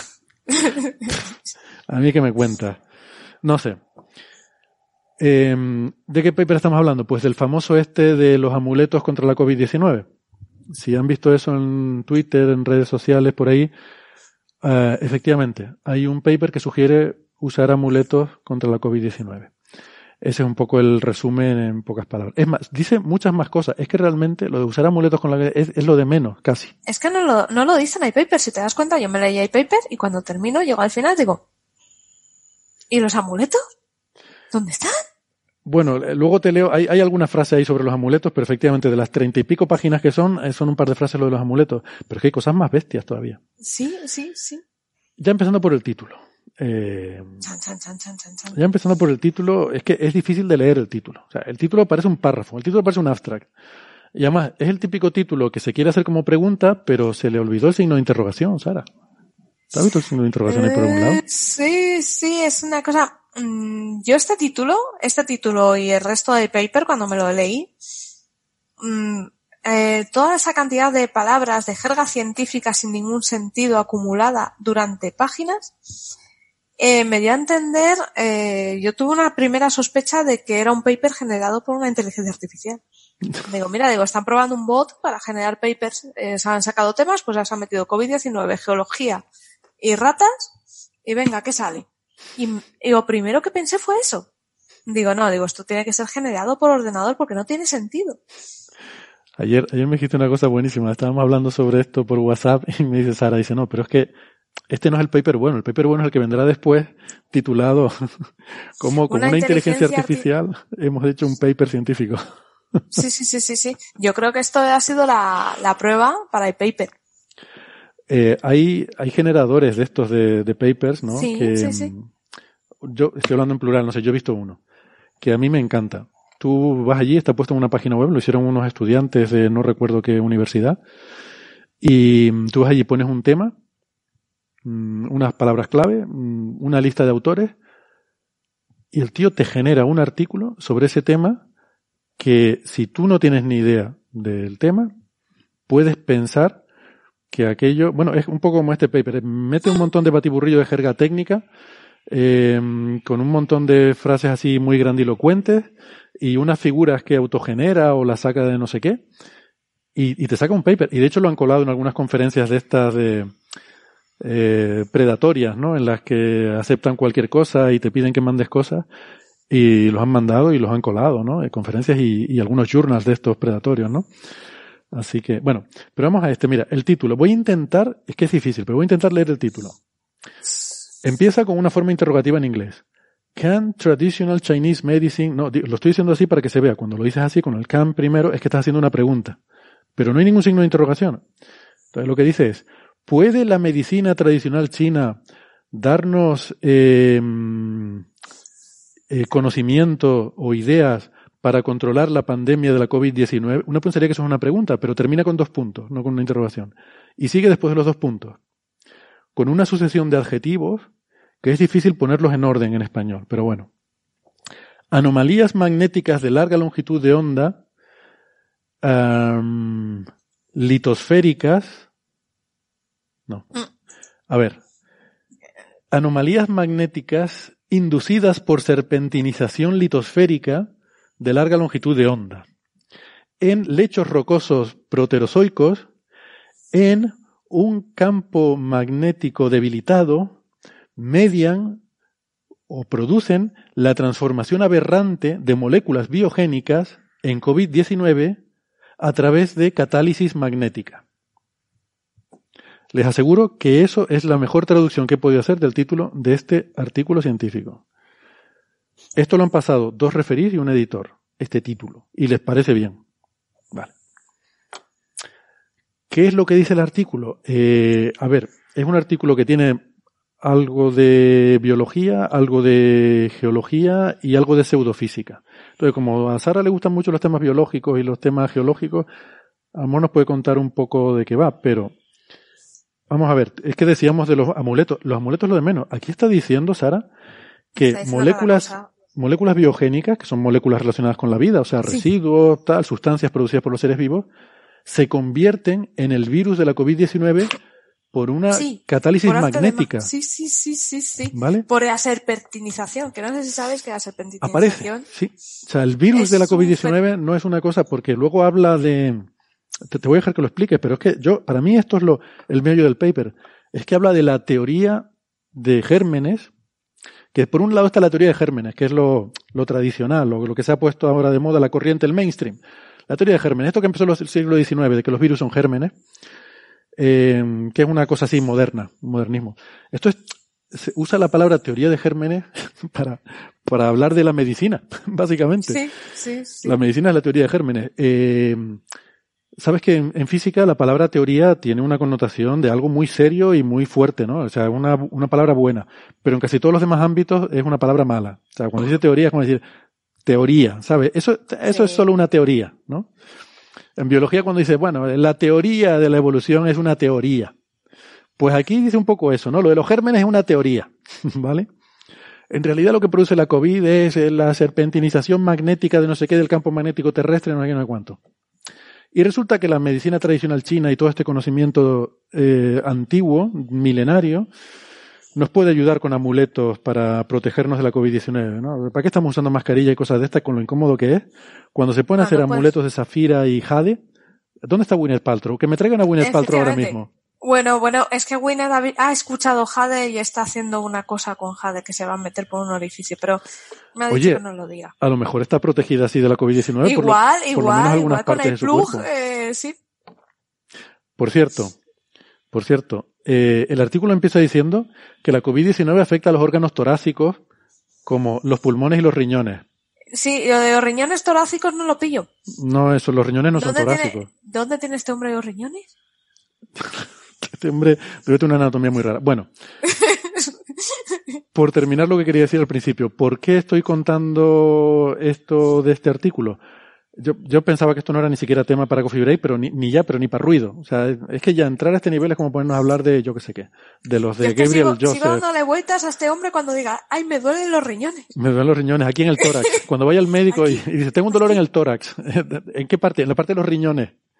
Y, el y el médico médico dirá- diciendo, mande. ¿Eh? Bueno, eh, la razón por la que lo traigo a colación es porque luego he descubierto eh, que en el blog de... He descubierto porque lo vi en un tuit de Francis, que a su vez retuite- retuiteaba alguna otra cosa.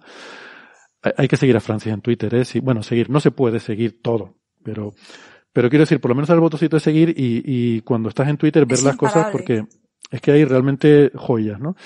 Mm. Y gracias a, a un retweet de Francis vi que en el, en la página web está Retraction Watch, que es un blog sobre artículos que se retractan, pues se habían interesado por este paper y habían contactado con los autores y tal, y han estado hablando con gente y bueno, y ahí nos enteramos de muchas cosas, que es lo que para mí es interesante de todo esto, ¿no? Y luego les contaré, les contaremos eh, lo que, toda esa historia con Retraction Watch. Pero bueno, ya que estamos, para poner un poco el contexto, pues quizás, Sara, si, si quieres contar un poco. Pues tengo un una poco de qué va noticia esto. sobre el paper. Chan, chan, chan, ¿Tienes chan. una Si noticia? ¿Sí? Sí, si intentas entrar ahora, se ha, re- eh, se ha borrado temporalmente. Lo han retractado. Lo han retractado. Cuando Entra, re- entra, es es que cuando. Retraction Watch va y habla de ti. es que Temporary ya- removal. Bueno, The Publisher Regrets, dice, eh, el publicador lamenta que este artículo se ha, se ha eliminado temporalmente. vale, bueno. Pues Bien. me parece bien. Bien. Y Bien, porque hay mucha chicha que ahora vamos a destripar. ahora, ahora explicaremos. Sí, venga. ¿Quieres contar un poco entonces de qué iba sí, este paper? La, la generación espontánea. ¿Os acordáis que en siglos pasados se pensaba que los bichos se generaban espontáneamente? Pues este hombre ha descubierto que sí. Algo que sabemos que es mentira durante siglos. No hay generación espontánea. Pues este hombre, que por cierto no sabe que la serpentinización es, no es más que la alteración de esas rocas ricas en magnesio y de hierro eh, por agua hidrotermal, da lugar a un filosilicato que lo podemos ver en, en las rocas como una vetita blanca. Esas, esas rocas que tienen como vetas se han serpentinizado, ¿vale? Son, hay rocas muy bonitas. Bueno, pues eso es. O sea, ¿eso que te va a afectar? ¿Que la roca original tiene hierro? Pues bueno, pero tampoco, bueno. De- déjame decir una cosita porque has dicho este hombre y es verdad que estamos hablando en general Ah, de, sí. de una persona, aunque en realidad el artículo lo firman varios autores, pero vamos a hablar de este hombre porque el primer autor es aquí claramente lo, lo sabemos por toda esta discusión en Re- Retraction Watch, Por es realmente el que lleva la voz cantante todo esto es un tal eh, Moses T. Biliti. Y luego hay otra serie de autores que al parecer son estudiantes de, de su departamento. Todo esto es de la Universidad de Pensilvania, son todos del mismo grupo, es un grupo. Universidad, no, de Pensilvania o de Pittsburgh, perdón. Universidad de Pittsburgh, no sé en qué estaría yo pensando. Y mm, se llama Moses eh, Biliti. Y, mm, y luego hay una serie de, al parecer, por lo que tenemos entendido, estudiantes y luego eh, un investigador mm, muy senior y eh, muy senior, quiero decir, de mucha reputación y con muchos artículos que se llama eh, Nachega, eh, Jan Nachega, que tiene un número H de 50 o algo así, tiene un montón de publicaciones Es una máquina de publicidad. y, y es, bueno, un miembro, en fin, digamos, prestigioso de esta comunidad. Este señor, el Biliti este, pues tiene también un, a ver, cuando miras su currículum, en principio, mm, vas a su currículum oficial, porque luego les hablaremos de, de su currículum no oficial. Pero su currículum oficial, pues tiene una serie de artículos que, bueno, que parecen normales sobre una serie de cosas. Le interesa mucho, al parecer, esto de los, los macrófagos, que son como una especie de, de bueno, de, de parte del sistema inmu- eh, inmunitario. En fin, no, no importa mucho. Pero vamos, el Biliti este es el, el elemento aquí clave, ¿vale? Y por eso decimos este señor. Y ahora, perdona Sara, podemos seguir. Había explicado la serpentinización. Sí, sí, sí, sí, porque tener en cuenta esto, porque según él es clave. Pues no sé, supongo que las aguas termales están todo el día ahí dándole que te pego con los silicatos, pero bueno, según él, esto es lo que causa todos los males. Es, es lo peor, lo peor que hay. Y dices, ¿cómo? Entonces él ha hecho un experimento. Él te quiere contar, pues bueno, que ha hecho un experimento muy simpático. Bueno, simpático para nosotros, para los pobres animalitos involucrados, no. Ha cogido unas ratas coge unas ratitas y coge un grupo de ratas, las mete en una caja y otro grupo de ratas en otra. Entonces las pone, según él, en zonas donde los campos magnéticos son distintos y, oh, my god. No, el campo, el campo magnético terrestre es distinto. Porque Eso, él, eso. Porque ni siquiera es que les ponga un imán a las ratas, sino que el campo magnético las tiene en diferentes habitaciones, donde él deduce que, bueno, como está en diferentes habitaciones, el campo magnético terrestre es diferente. Sí, sí, sí. Sí, es que además eh, en un mapa que te pone, él te dice que, que fluctúa, no, él te explica que fluctúa en ciertas zonas, bueno, es una cosa muy, muy demencial. Bueno, pues además Sí, dice porque es que su, su teoría, vamos a ver, su hipótesis básica es que las, enferme- las pandemias vienen las enfermedades en general magnéticos. Y en particular el COVID-19 tiene un origen geológico y tiene un origen del magnetismo, del geomagnetismo terrestre y cómo varían los campos magnéticos de la Tierra y tal, y cómo eso induce la serpentinización de no sé qué, de, de la leche de no sé cuánto y el spin Además, resonante de no sé qué. lo asocia con que con cosas tan tontas como decir, no, no, os habéis dado cuenta que en Estados Unidos hay mucha más, eh, mayor evidencia de, eh, mayor incidencia de COVID en Europa y tal.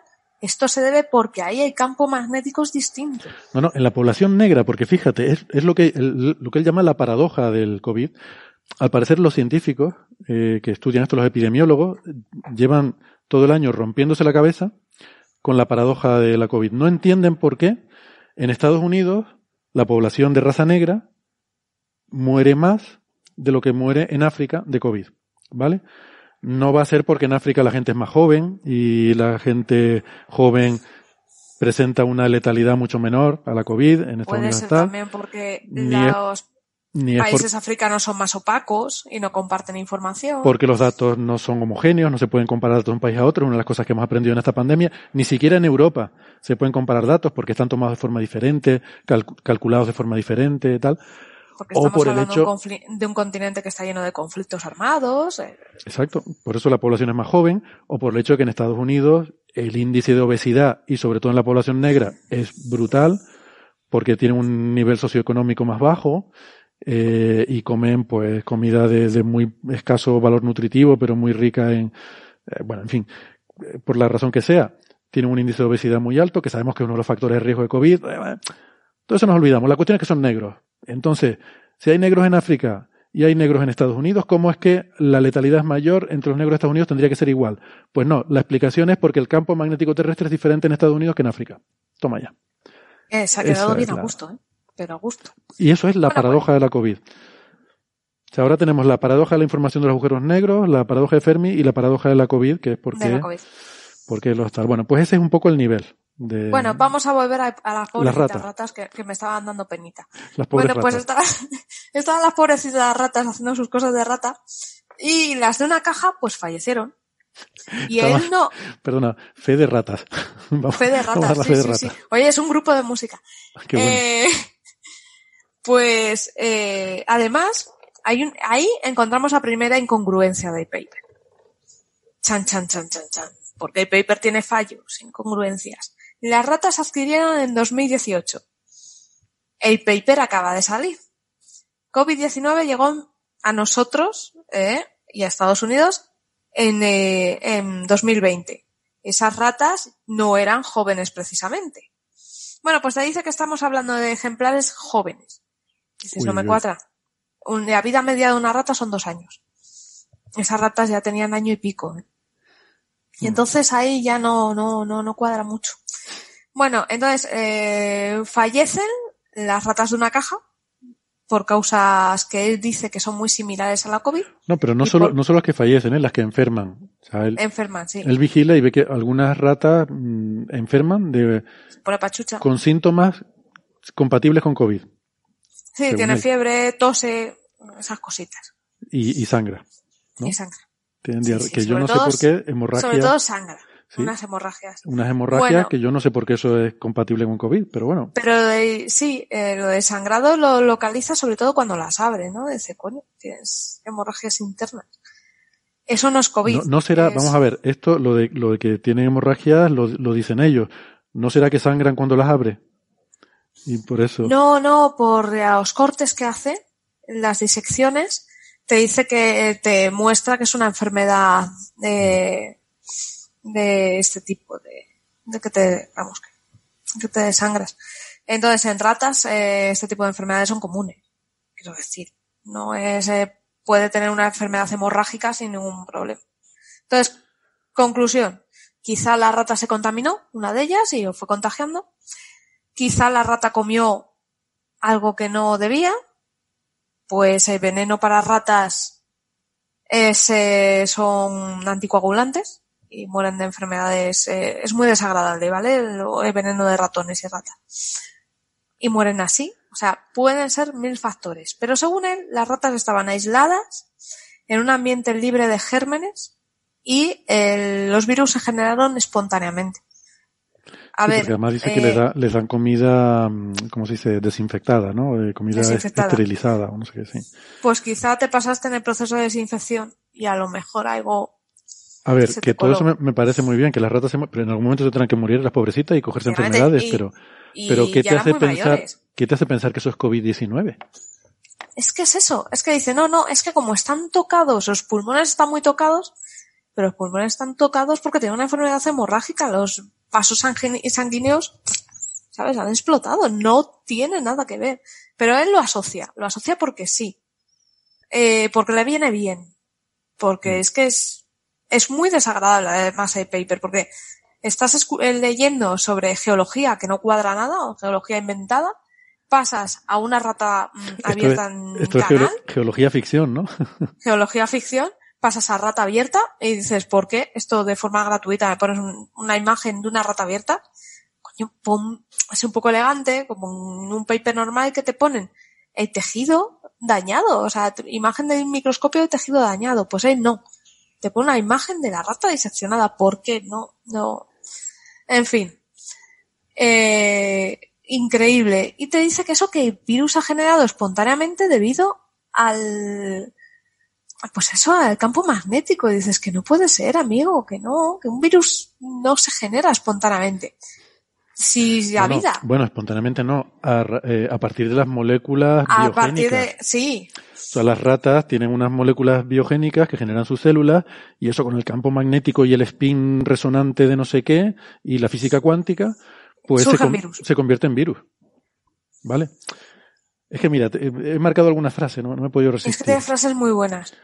Dice, el paradigma dominante para describir las pandemias asociadas a virus, incluida la del SARS-CoV-2, es la teoría de los gérmenes. Entre paréntesis, una teoría clásica. ¿Vale? La teoría de los gérmenes y sus derivadas especulan con que, o, o postulan, que mm, lo- los virus, eh, bueno, eh, son los que median enfermedades, tal, tal, tal. Y es una teoría que fue introducida en el siglo XIX, a finales del siglo XIX, y que desde entonces ha desplazado a los sistemas de conocimiento indígenas tradicionales. ¿Vale? Como diciendo, fíjate tú, este, este, este colonialismo cu- cultural, ¿eh? de que porque una teoría científica venga, mm, venga y se cargue aquí las, las creencias y, y, la- y las Sí. bases de conocimiento indígenas, ¿no? Pero además es que eso en los ámbitos de la medicina natural, los ámbitos más magufos, eh, se da mucho. De, uff, es que vino la medicina y tiró esto por tierra. Y a mí eso me da mucha rabia, porque sobre todo te lo ponen como, como ejemplo la medicina tradicional china. Y no se dan cuenta de que en China ha aumentado el tiempo de vida de las personas eh, desde que la medicina occidental se aplica allí. Entonces, eh, no hay que confundir términos, Mm. como intentan hacernos ver. Pues ese es un poco el, eh, porque luego empieza diciendo, dice, aquí utilizando insights, ¿no? Utilizando Mm. ideas de la medicina tradicional china, con mayúscula, medicina tradicional china, y otros conocimientos indígenas, también en mayúscula, conocimientos indígenas, Sí, Eh, sí, sí, sí. evaluamos la hipótesis que eh, postula que los brotes de COVID-19 están mediados, están producidos por, es lo que dije en el título, la re- eh, anomalía magnética inducida por serpentinización resonante de larga longitud de onda am, en las placas tectónicas con eh, cratones proterozoicos y campo magnético debilitado. Mm, Eso. Mm, Que el campo magnético produce virus, vamos. Sí, sí, no veas. Y luego aquí, pues eso, ves la- las figuritas, pone las ratas en una caja en otra, unas se ponen enfermitas con una enfermedad respiratoria, tal, hemorragias y tal, lo que él llama eh, una enfermedad COVID-19-like. Sí, sí, sí, es muy bueno. y, y habla de la dinámica espaciotemporal Ah, de sí, la y enfermedad. del... Mm. A mí, la dinámica espacio-temporal y las alusiones al spin me dejaron loca. Sí. Eso es porque tú solo tienes ideas clásicas, no, no entiendes las nuevas ciencias cuánticas, eh, Que esto no, no es coña, ahora, ahora les diremos por qué hablamos de esto. Bueno, pues nada, esto es un artículo que absurdo, estúpido, que no tiene pies ni cabeza y que esto debe ser una vergüenza para cualquier revista publicarlo, ¿no? Eh, hasta aquí, bueno, pues eso, una estupidez más que a veces se publican, a veces se cuelan porque el sistema de revisión por pares no es perfecto y según parece esto ha sido aprobado por dos referís.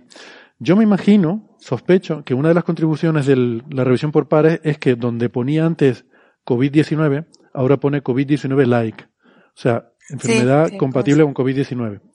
Porque hay muchas, aparecen muchas eh, referencias a lo largo de todo el artículo con esa misma expresión, ¿no? Eh, COVID-19 like. Habrá tenido que hacer un, búsqueda y reemplazar, ¿no? sí, en, Microsoft Word ha dado a reemplazar por. Pues el referir le habrá obligado, supongo. Pero bueno, entonces vamos a la parte que a mí me parece interesante, que es cuando vamos a Retraction Watch. Este es un blog fundado por dos periodistas científicos eh, que ellos pues hacen seguimiento de, de artículos que se retractan o que son susceptibles de ser retrasados, de retractados, ¿no? A veces se adelantan, como es en este caso, que parece que estuvieron hablando del asunto. Allí pues hablaron del paper y luego lo interesante son los comentarios detrás. Esto es al contrario que los artículos de los periódicos, ¿no? Que lo interesante es el artículo y los comentarios hay que ignorarlos. En este caso el artículo es que decía, el artículo decía literalmente, no sabemos qué decir sobre este artículo, sobre los amuletos y no sé qué y tal. Así que simplemente les dejamos con algunos tweets de gente que ha puesto, ¿no? Y entonces ponía unos tweets y tal. Luego los comentarios, sí que había gente que ha indagado más en el asunto. Bueno, no es del todo cierto. El autor de uno de los autores del, del uno de los fundadores del blog. Uh, sí, escribió a Moses. Sí contaba la correspondencia que tuvo con el, con el amigo Moses, ¿no? Eh, sí, y la persona que escribió fue em, Iván Oransky. Sí. ¿Tienes ahí la correspondencia? Porque la estoy buscando. Sí, la tengo delante. vale. Pues le preguntaba, eh, este escritor de Retraction Watch, o sea, en el primer mensaje le preguntaba, eh, ¿Es usted autor de este artículo? ¿Realmente ha escrito usted estas cosas que se ponen en el artículo? Y lo pregunta porque muchas veces en estos artículos eh, se pone, se incluye a autores que a lo mejor no han dado su consentimiento para firmar ese artículo, pero se los pone como para darle autoridad, como para que el artículo cuele. ¿Vale? Y como esto es un investigador de la Universidad de Pittsburgh, que es una universidad, en fin, de verdad, una universidad legítima que, que hace sus cosas, las universidades hacen cosas, pues supongo que esta primera pregunta era como para asegurarse de que realmente este autor era, era tal. Y entonces respondió indignado, como si, claro, supongo que debía haber recibido ya mucha caña a cuenta del artículo, eh, y se pasó un poco frenada la respuesta, ¿no, Sara? ¿La tienes ahí? Derrapó, derrapó. La respuesta es, agarraos. Dice, sí, publiqué este artículo, y amablemente te sugiero que leas el artículo y examines las evidencias que proveo. Y también te sugiero que leas la historia de la ciencia y cómo eh, celotes, celotes, detractores Eh, tienen, han intentado consistentemente eh, bloquear y ridiculizar ideas novedosas que eh, que mm, un poco ponen en duda el paradigma predominante de, la gente, que no son lo suficientemente inteligentes. No me sorprende que este artículo eh, haya recibido respuestas enfadadas. Claramente, la idea de que un científico negro pueda proveer un paradigma así eh, ofende a mucha gente. Toma ya, eh, espera, espera, espera, espera. O sea, dilo otra vez, por favor, repite esa frase. Sí, sí, sí. La idea de que un científico negro pueda proveer un paradigma eh, tergiversando la idea, eh, la idea, esta idea eh, se ofende a un montón de gente. La idea de que un científico negro. Les habíamos, les habíamos dicho en algún momento que este señor era negro, el tal Billy. Eh, ¿Alguien lo sabía? ¿Alguien lo sabía? No. Bueno, pues este señor de Retraction Watch tampoco había preguntado por la raza de nadie. Sí. Dice, se ve muy claro contigo. Dice, mi color de piel no tiene nada que ver con mi inteligencia. ¿Cómo os quedáis? Hombre, yo de eso no tengo ninguna duda, porque conociendo a gente como, no sé, Neil deGrasse Tyson, Efectivamente. O, como Barack Obama, me queda clarísimo que el color de piel no tiene nada que ver. No tiene nada que ver. Pero espérate, que dice, hay más. Dice, si tienes eh, algún problema legítimo sobre artículo y quieres discutir, lo haré. Sin embargo, no toleraré racismo o tolerancia, intolerancia intelectual hacia mí. Racismo o intolerancia intelectual, ¿vale? Claro, a todas digo, estas mucha gente habrá preguntado, pero bueno, ¿qué le preguntó? ¿Por qué? ¿Cómo fue la pregunta, no? O sea, Pero claro, es que la pregunta es, es tan normal como, eh, señor Bilitis, soy blog en Retraction Watch. ¿Puedes confirmarme que eres el coautor de este paper? ¿Dónde veis aquí el racismo, por Ese favor? es el mensaje racista que va a atacar a un investigador negro mm, porque lo considera intelectualmente inferior, ¿vale?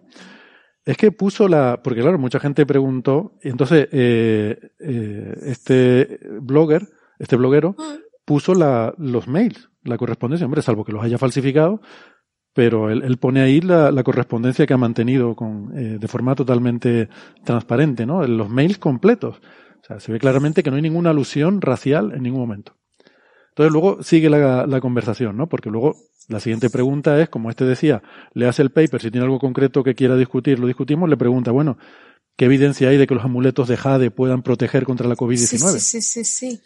Y él responde, dice, por favor, lee y entiende el artículo eh, en profundidad. Dice, antes de que Perdona, Sara, hagas un- nosotros hemos leído el artículo y no, ha- no presenta ninguna evidencia de que los amuletos de Jade y sean eficaces contra nada, ¿no? O sea, lo dice, como la medicina tradicional china, que tiene miles de años de sabiduría, eh, dice que estos amuletos mm, protegen contra enfermedades de los órganos torácicos, pues, pues debe ser eficaz para la COVID-19. No hay ninguna Pero evidencia. también se han estado usando maquillajes de plomo durante miles de años y la gente ha muerto y no sabían por qué. Ya, bueno, eso para otro paper.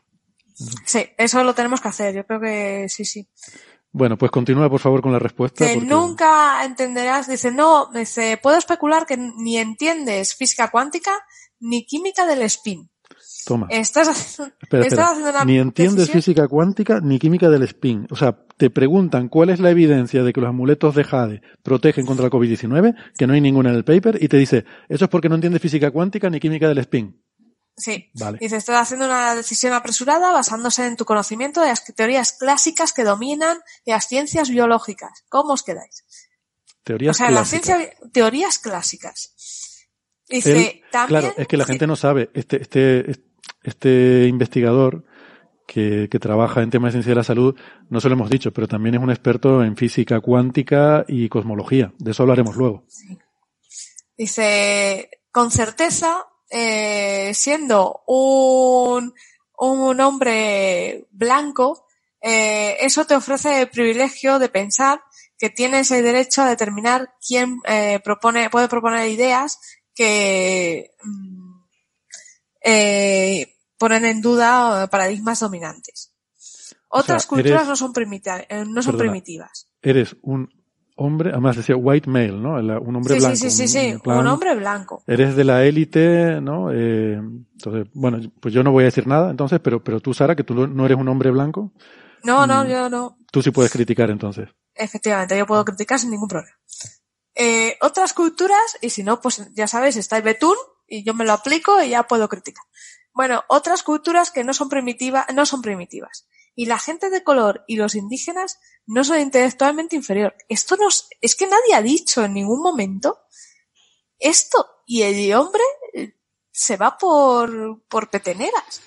O sea, esto no lo entiendo. Dice, antes de que saltes a conclusiones sobre este artículo, eh, te sugiero que entiendas física ca- eh, cuántica, química de spin y cómo difiere de las eh, teorías clásicas. Y después leas mi artículo. Y te quedas como diciendo, ¿pero qué ha pasado aquí? Exacto. Y, y las otras culturas y otras razas no somos intelectualmente inferiores. Madre mía. Mm. Yo fíjate, eh, esto, lo primero que leí antes del paper fue esta cadena de correos. Y al ver estas incongruencias, estas cosas raras y esta salida de tono extraña, eh, fue cuando pensé que todo esto era una broma. Cuando pensé que Mousebility no existe y que es un bot.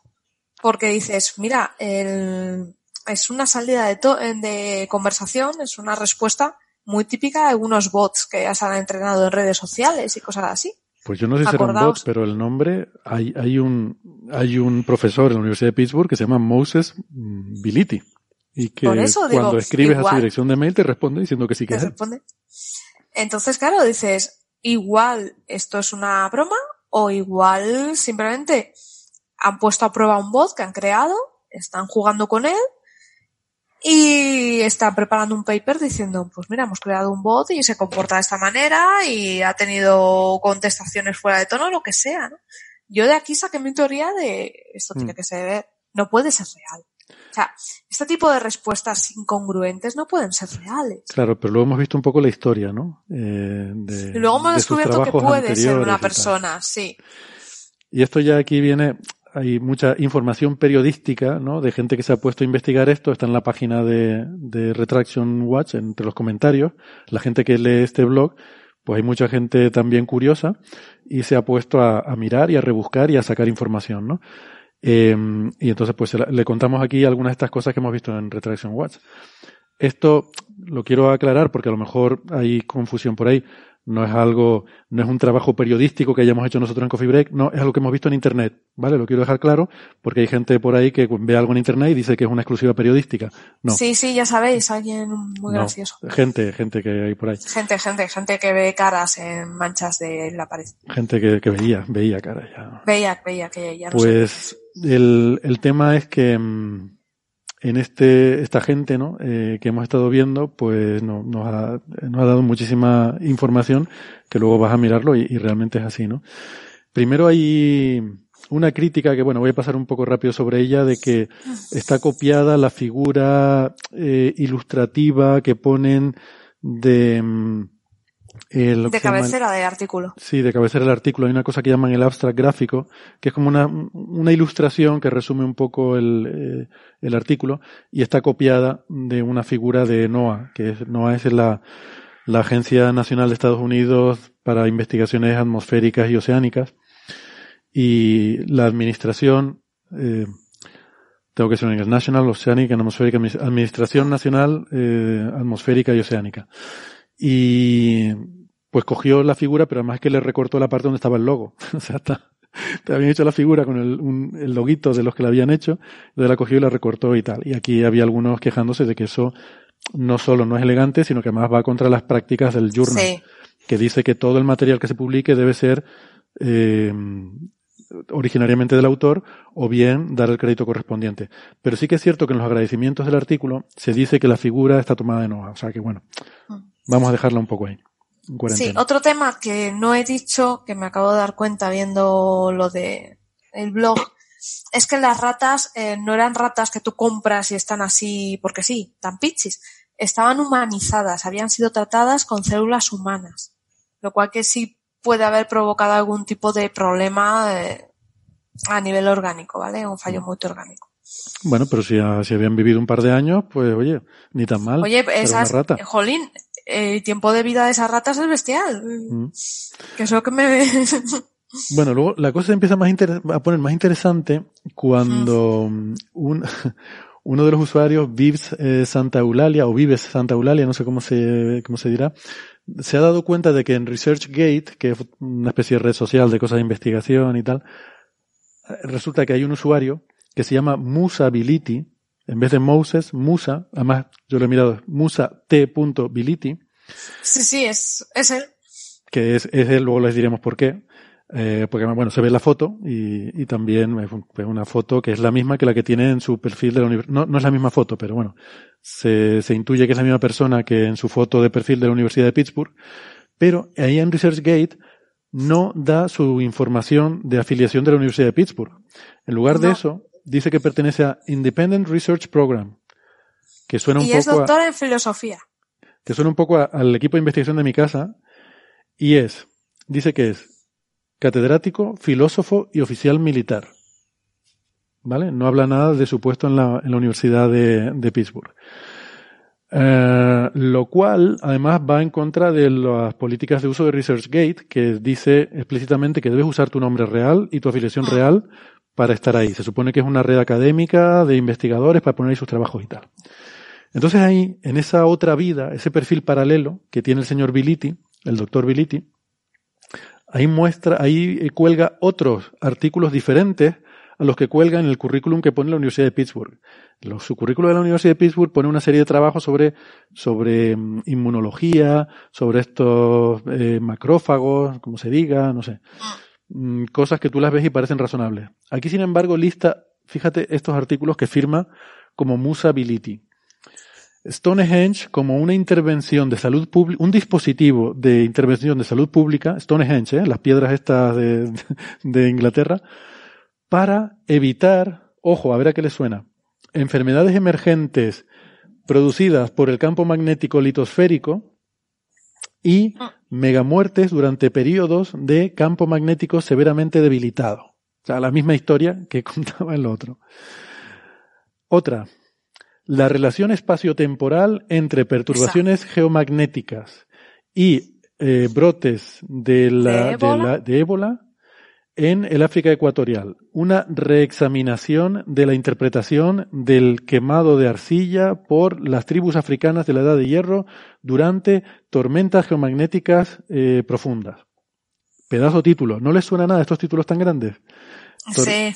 Tormentas geomagnéticas, tribus africanas, eh, reinterpretación de la quema de arcilla. O sea, que la, quemaban arcilla para evitar las enfermedades producidas por las perturbaciones geomagnéticas. Sí, de hecho tengo el paper abierto, ese. Y ojo, este es el más interesante por lo que les vamos a contar luego. Son los aumentos, este es de 2018, son los aumentos en el campo magnético litosférico de los Estados Unidos interactuando con los aerosoles del vapeado en los pulmones el punto de partida para las, los brotes de lesiones agudas pulmonares asociadas con el vapeo? O sea, de nuevo, título de pregunta súper complicado, larguísimo, que parece un párrafo. Eh, en este caso con el vapeo, esto de, de fumar eh, con vapor, vamos, este- esta práctica. Sí, que- pero que gente- aquí puso interrogación, no Aquí- como sí, aquí no se olvidó la interrogación. Mi teoría es que ese paper que estamos comentando de los amuletos para el COVID-19 l- lo quería publicar en su cuenta falsa, en su cuenta hasta del seudónimo, pero o bien se despistó o bien se lo rechazaron y pensó que con la, public- con la, con la afiliación académica de la universidad tendría más probabilidad de colarlo, ¿no? Bueno, pues estos son artículos que publica con su cuenta falsa, ¿vale? En ResearchGate, en las que no es Moses, sino Musability. Además, Pero además, sí, lo ibas a decir. no, sigue, sigue, sigue, sigue. Vale. El de vapeo. Pues el del vapeo es interesante, ¿no? Eh, porque resulta que, y, y aquí ya de nuevo rayamos con un tema de fraude eh, puro y duro, ya no es simple, simple estupidez, sino ya puede haber fraude aquí metido, porque en el artículo que hemos estado comentando de la COVID-19 hay una figura que es, es idéntica a una figura que hay en el paper del vapeo, El La- pulmón de la rata. que se ve los pulmones de la rata con unas, mm, unas marcas que señala con flechas. Están cambiadas las flechas, con lo cual la figura no es igualmente idéntica, pero la fotografía que se muestra El pulmón es el mismo. es la misma. Incluso el ruido, los reflejos que aparecen en la, en la fotografía son los mismos en ambos papers. Las flechas apuntan al mismo sitio, pero están cambiadas las flechas. ¿Vale? No sé si es por intentar evitar que un algoritmo automático de estos que intentan reconocer, pero vamos, estos algoritmos eh, no se la cuelas con cambiar la flecha. Se van a dar cuenta. Eh, esa figura está copiada. Y, y esta, y esta fotografía de pulmones de rata es de 2018. Es decir, que nos ha estado colando en este paper, que supuestamente es sobre COVID-19, Y además cuadra con la edad de las ratas. y cuadra con la edad de las ratas, que son de 2018. Nos ha estado metiendo fotografías de pulmones de ratas que se los sacaron a las ratas en 2018. O sea que me imagino que no habrá seguido viviendo la rata como para coger COVID-19. No. ¿Vale? Eh, o sea que ojo. Ojo al tema.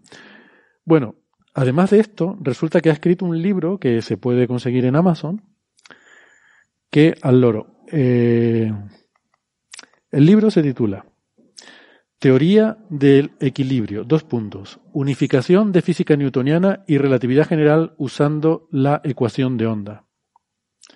De Moses T. Bility. Este hombre vale para todo. O sea, lo mismo te, te cura la COVID-19 con amuletos que te encuentra la fuerza unificadora de la física. Eh, la introducción es, aquí demuestro que la, eh, la formulación matemática newtoniana y de la relatividad general son aproximaciones matemáticas muy precisas de una teoría nueva, la teoría del equilibrio, con mayúscula equilibrio. La teoría del equilibrio afirma la existencia que la existencia es una, ojo, estructura de densidad de energía diferencial y continua compuesta de espacio-tiempo comprimido, entre paréntesis, o sea, masa, masa con mayúscula, y espacio-tiempo estirado, entre paréntesis, o sea, luz, luz con minúscula. No sé por qué masa va con mayúscula y luz va con minúscula, pero bueno. Espacio-tiempo comprimido es masa, espacio-tiempo extendido es luz. Eh, junto con eh, el espacio-tiempo diferencial que los rodea, entre paréntesis, es decir, el espacio. O sea, el espacio-tiempo diferencial que los rodea es el espacio. Por tanto, se representa de forma adecuada utilizando la ecuación de onda, que es una formulación matemática que describe la dinámica de estructuras continuas. Tremendo. Bueno, pues mira, has resuelto la física también. Mm, Vale para todo. Vale para todo. O sea... eh, Como Fortran. Como Fortran. Un magufo como, como la copa de un pino. Sí, me acabo de leer el paper de Ibapin. A ver, que acabo de caer. No me compares, Fortran. A, a- ver si la vamos a liar ahora. Mi querido Fortran. Sara, venga. Te- No, hombre, pero Fortran había conseguido responder las incógnitas del universo con su lenguaje aquel. ah, algoritmo. Fortran, no, tú vale, vale, no, tú dices Wolfram. era Fortran. Wo- Wolfram. Wolfram. ¡Ostras! Steven Wolfram. vale, vale. ¡Ostras! Perdón, perdón, perdón, Sí, perdón. hombre, sí, pero Wolfram no cura. eh, No, no, no tiene te cura nada, no. Wolfram es más decente. Hombre, Wolfram por lo menos sabe lo que habla. Quiero decir que tiene formación en física y, mucha, ¿no? Pero bueno. Y luego ya la siguiente historia, que es para mí lo más turbio de todo. Bueno, no, lo más turbio es lo de la foto. Pero una cosa también bastante turbia es que dice aquí uno de los que comenta, Kenneth Whitmer, que eh, le contactó a, a, uno de, bueno, a algunos de los autores, entre ellos al que dij- dijimos que era un académico respetado con un número muy alto, un número H muy alto, que es el doctor Nachega, y dice que le ha respondido diciendo que él no cumplía ninguno de los criterios para ser autor y que no tendría que aparecer como autor del artículo. No tendría que aparecer como autor del artículo. Dice que él considera que es un honest mistake, que dicen en inglés, un, un fallo, bueno, un fallo, un fallo humano, un, un error, una cosa, una un error accidental, sin malicia, digamos, que no hay, que no hay mala fe.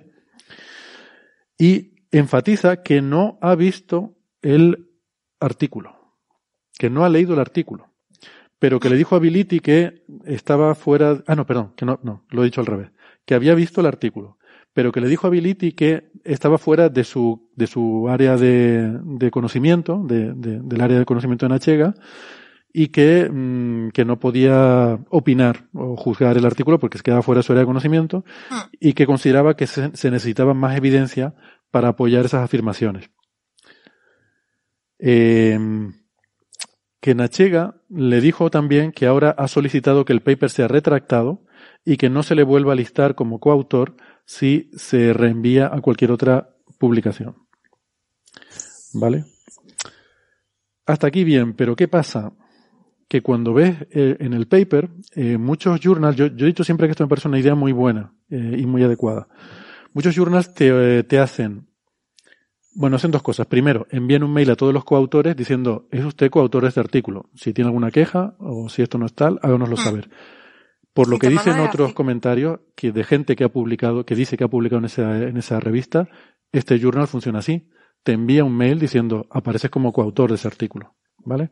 Yo, las revistas de astrofísica en que suelo publicar, te envían un correo, dicen, aparece usted como coautor de este artículo, si no quiere serlo tal, o, si no, o si esto es un error, háganoslo saber, etcétera.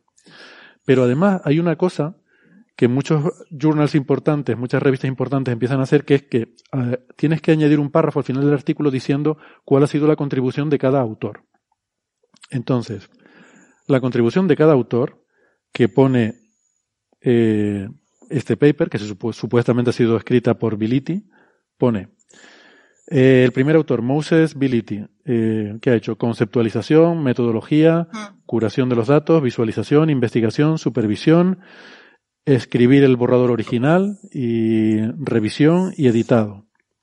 Luego los diferentes, eh, los otros coautores pone casi, en casi todos los casos, curación de datos, escribir y editar, eh, curación de datos, escribir y editar, curación de datos, escribir y editar, todos ponen lo mismo, curación de datos, escribir y editar, ta, ta, ta, todos.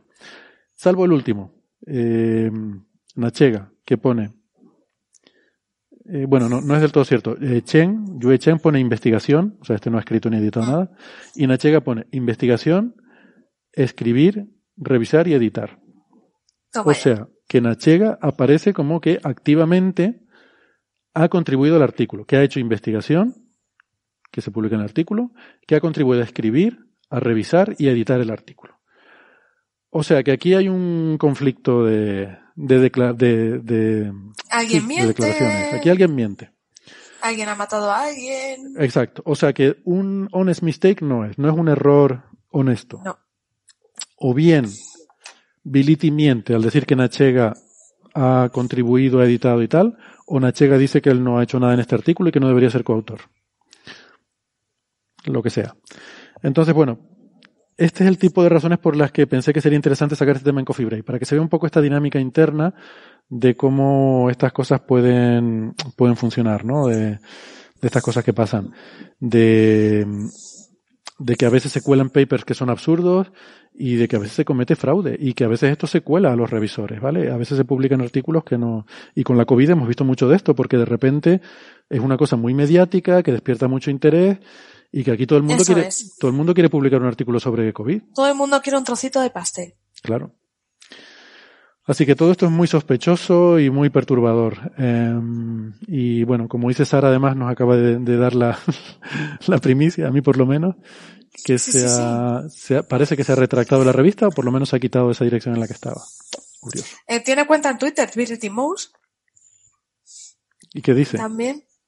Pues eh, estaba diciendo es que estaba viendo que sigue Real Madrid, o sea, es madridista, toma ya. Pero seguro que es ese, ¿no será otro? No, sí, sí, sí, sí. Soldier Scientist Philosopher. O sea, cuadra. Y ha publicado el 21 de octubre, dice, Is finally published in Stoughton, the first work to-" Ay, Dios Ahí mío. tiene, sí, su, hablando de que le han publicado su artículo. A ver, is finally publishing in Stoughton quiere decir como que lo ha intentado mucho. Sí, lo ha intentado Lo de cantidad. finally suena, lo por fin, por fin. Por fin alguien me hace casito. Que sí, que sí, que sí, que sí, que sí. Sí.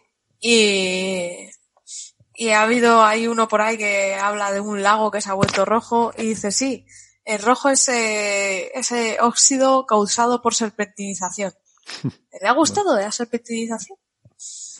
Es la, su palabra de moda. eh, Sí, la- es de estas personas que... eh, A ver, a lo mejor para él serpentinización, un- como para él serpentinización a lo mejor es como para mí ominoso. Yo qué sé. Igual. No, pero parece que es como una de estas personas que descubren una palabra y ya la repiten sin parar. Tiene pinta algo. Además, sí, si te das cuenta, abrió la cuenta en, abrió la cuenta en junio de 2019 y solo tiene tweets sobre este tema. Ya. Entonces. Se la abrió para hablar de esto.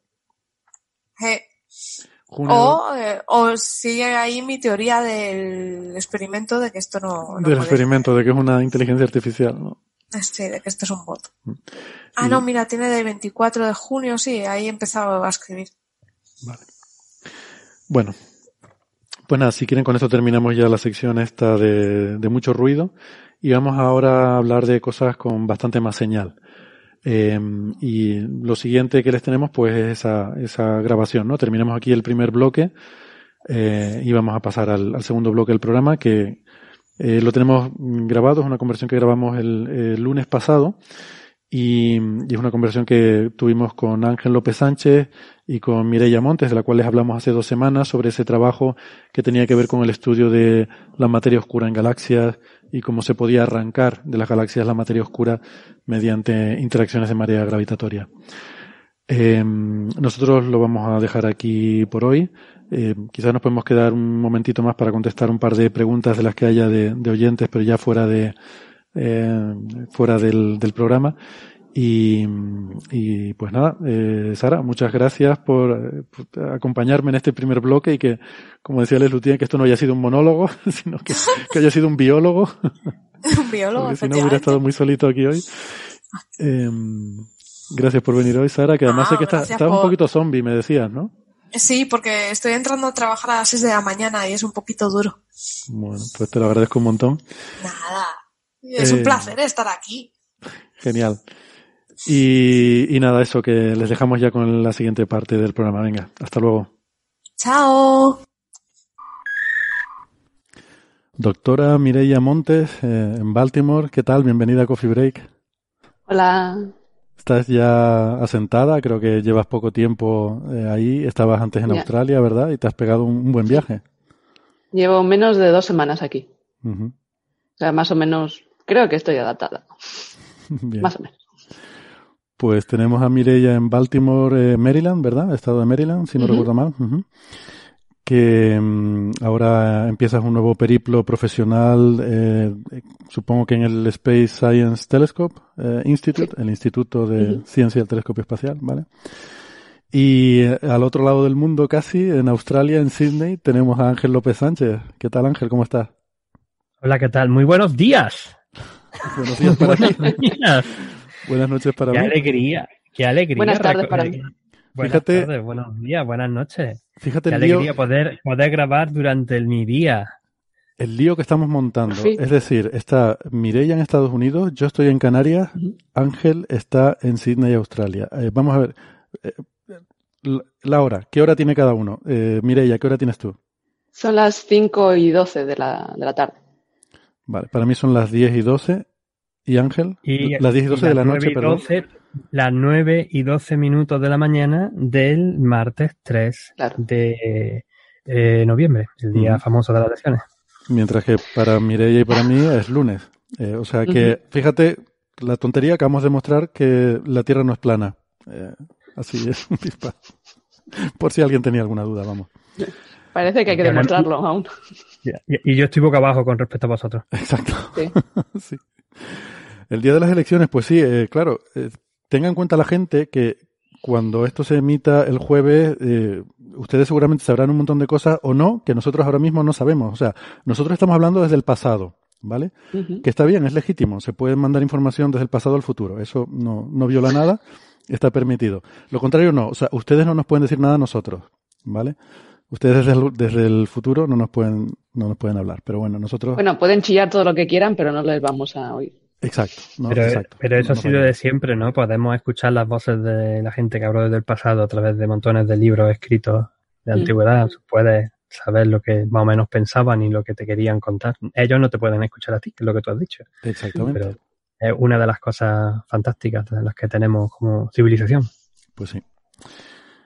Eh, bueno, antes que nada quiero aprovechar que tenemos a Mireia porque estuvimos hablando brevemente de tu trabajo hace dos episodios, si no recuerdo mal, en el episodio 290. El Eh, episodio pasado, ¿no? Ah, no, perdona, sí. no. Uy, qué tiempo pasado. Perdón, perdón. Uy, es verdad. Hace dos, hace dos. Es que yo soy, eh, dice Mireia que ella ya está acostumbrada al jet lag, pero como yo he estado observando, a mí no se me ha pasado todavía. es verdad. Yo estuve en el de hace dos programas, perdón. Sí, sí. Tan, tan rápido se te ha pasado estas dos semanas. Bueno, eh, en aquel programa yo dije que Mireia había sido estudiante de doctorado de Nacho Trujillo, eh, que luego me hizo la rectificación Nacho de que no fue así, ¿verdad, No. Mireia? Eran No, no. colaboradores eh, habituales. Que, mm, porque claro, yo, mi oficina, pues casi la de enfrente de Nacho, eh, y, eh, bueno, y los veía ahí muchas veces trabajando juntos y tal, y pues no sé, me quedé con esa idea. Así que yo, yo ya lo rectifiqué en Twitter y aprovecho para hacer la rectificación ahora también, Fede Ratas. Pues Pero que no era solo tú, yo también pensaba que había hecho la tesis con Nacho. Además, Nacho nos vino re- recomendando té. Y cuando tú viniste a Sydney me mandó un mail, oye, tienes que ir a buscar a esta chica y hablar con ella y a ver qué tal. Mm. Pues bueno, eh, resulta que salió este artículo eh, que, que han- no sé si han publicado ya, lo vimos en el archive, no sé si ya está publicado en APJ, creo que es donde iba enviado, ¿verdad, Ujú. Mireia? Sí, sí. O sea, está aceptado, pero aún no sé. No, aún no han dicho nada sobre, sobre, ¿sabes? Tienes que, tiene, tienes que pasar ese, ese, ese est- estadio de, de correcciones, de, yo qué sé, si tienes algún tipo de, yo qué sé, Sí, te ha colado una coma o has puesto una S de más o tal. sí, las correcciones tipográficas. ¿no? Digamos que las Sí. científicas ya han pasado el, o sea, ya está Sí, sí. No han dicho nada, entonces yo me imagino que sigue aceptado aún. Sí, sí, claro, Eso claro. Eso lo que pasa es que lleva su tiempo, ¿no? El proceso editorial. em, Y este es un artículo en el que, bueno, eres tu primera autora y hay otra serie de, de investigadores, pues muchos de ellos eh, compañeros también del astrofísico. Eh, diría que casi todos, ¿no? Raúl Infante, que ha estado en el programa, el Mateo Monelli, eh, Alejandro Borlaf, que estuvo, eh, Ignacio Trujillo y luego también Javier Román, que creo que es del Instituto de Astrofísica de Andalucía, quizás. Sí. Eh, este no Hizo la, hizo la tesis en el IAC también. Ah, vale. Estamos todos del IAC al final. Todo- vale, toda, toda la pandilla aquí en Todos, el sí, toda la pandilla. Esto suele pasar, ¿no? A veces uno se junta con la gente, ¿no? Que, que tiene más, con la que hablas más, tiene más contactos, surgen Claro. ideas y, bueno, pues surgen colaboraciones y, eh, bueno, como, como bien sabe Ángel, pues hasta de, de Coffee Break han salido papers, ¿no? De, de estar hablando de cualquier tema y ocurrirse cualquier disparate y, y acabar haciendo Y ojalá, con eso, ¿no? y ojalá pudieran salir más. Y claro que sí, claro que sí. Desde luego ideas hay, es cuestión de sentarse y ponerse a trabajar. Cuestión de Lo que tener no hay- tiempo. lo- Sí. eso mismo, lo que no hay es tiempo. Sí, sí, bueno. Eh, pues nada, este es un artículo que, como digo, lo, lo comentamos brevemente hace dos episodios, pero pensamos que valía la pena, eh, dada la importancia del asunto, pues mm, volver a tratarlo y, y que mejor que hacerlo con, con la autora principal, ¿no? Con Mireia y que nos lo cuente, eh, pues un poco desde dentro y, y nos hable un poco de, de toda la, en fin, de toda la intrahistoria y de, y de en qué consiste eh, exactamente el, el, bueno, no sé si decir el descubrimiento, bueno, sí, llamémoslo descubrimiento, que mm, esto tiene que ver con este problema que les comentábamos sobre eh, estas galaxias que parece ser que tienen una cantidad, una proporción anómala de materia oscura, ¿no? Eh, ya saben que típicamente la materia oscura es el 80% de la masa de una galaxia, aproximadamente el 80% de esa materia oscura que no sabemos lo que es, que, que es una cosa extraña, fantasmagórica, que no, que no se puede ver, que es invisible y que no interactúa con la materia normal. Y luego el otro 20% es la materia normal, la materia bariónica que llamamos eh, habitualmente. Pero mm, parece que cada vez se van encontrando más y más de estas galaxias, ¿no? Aunque claro, luego hay cierto debate también con que si alguna es o no es, ¿no? Tenemos la famosa discusión de Nacho con Van Dokum sobre si la, aquella, la DF2 de, Sí. bueno, no me acuerdo, el paper de Nature, ¿no? Una que era supuestamente muy deficiente en Mm. Sí, materia la oscura. DF2. Eso está todavía en debate, ¿verdad? Creo que no, Bueno, eso claro, de eso depende a quién le pregunte. depende de quién le Para... pregunte, O sea, con, con aquella galaxia específica, la de la DF2, la que se publicó en Nature, nosotros eh, contestamos con un artículo em, donde mirábamos eh, cinco eh, miramos distancias basadas en, cinco indicadores de distancias diferentes y, veíamos que la- las distancias que nosotros obteníamos estaban bastante más cercanas que las que la la que había derivado a Van Dokum. Entonces, básicamente, ahí se resolvía un poco ese problema. Cuando, cuando ponías la, la galaxia más cerca, ah, se resolvía ese problema. O sea, había bastante más ah, materia oscura de la que eh, había me- medido. Y esta, mi trabajo, eh, es- hemos mirado la otra galaxia eh, que tiene poca materia oscura, que es eh, DF4. Ujú. Eh, esta galaxia perdona, está- del mismo sí, campo. Esta, esta es del mismo campo que la anterior, Sí. la de eh, la que comentaba sobre la que hay polémica con la distancia, ¿no? Sí, Vale. Sí, eh, está, bueno, están en el campo alrededor de, de una galaxia elíptica masiva que se llama ah, NGC 1052. Entonces, de ahí viene su nombre, die- eh, NGC 1052 DF2, aunque tenía otro nombre antiguo. Y esta, aunque también la puedes ver en, en- en imágenes menos profundas que las que obtuvo ah, Peter Van Dokum, ah, pero no tenía, otro- no tenía ningún nombre asignado. Entonces, pues eso, la llamamos ah, NGC 1052 DF4 o mm, más corto DF4. Vale. El título de tu artículo es La galaxia deficiente en materia oscura NGC 1052 DF4 está sufriendo eh, disrupción de marea. Entonces esto es interesante. Quizás empezamos a contar lo que es la disrupción de marea, eh, que Vale. es un tema además que creo que a Ángel también le interesa mucho. Y, y ahora, bueno, podemos entrar más en eso, ¿no? Porque estas son galaxias, eh, son galaxias enanas, ¿verdad? O, o galaxias, bueno, grandes, pero, pero de, de poca masa, ¿verdad? Bueno, es, Ahí también viene, depende de cómo midas las cosas. O sea, no, eh, normalmente los, eh, los astrónomos lo que suelen medir es, el, es un radio donde se contiene eh, la mitad de la luz. Entonces, claro, eso depende de, de, de cómo de concentrado sea su, eh, tu sistema. Ah, entonces, eh, basado en esta, en esta medida, pues especialmente Van Dokum, ah, dijo que la, este tipo de galaxias, que las llama galaxias ultradifusas, son igual de grandes que, que, la, que nuestra galaxia, que la, que la Vía Láctea. Hmm. Pero claro, eso lo que pasa que la Vía Láctea está bastante, o sea, está bastante más uh, concentrada, en, las estrellas están más concentradas que este tipo de galaxias. Entonces, cuando lo, lo mides un, de una manera mucho más consistente, pues estás, eh, ves que este tipo de galaxias son 10 veces más pequeñas que, que claro. una galaxia del tipo de, de tipo de nuestra um, Vía Láctea. Pero también la cantidad de masa es bastante distinta. Sí, son como eso, alrededor de unas mil veces menos masivas que, que nuestra, que nuestra galaxia. Sí, entonces, o sea, no... sería, en cuanto a masa, sería como una galaxia enana, pero que está como sí. más. Eh...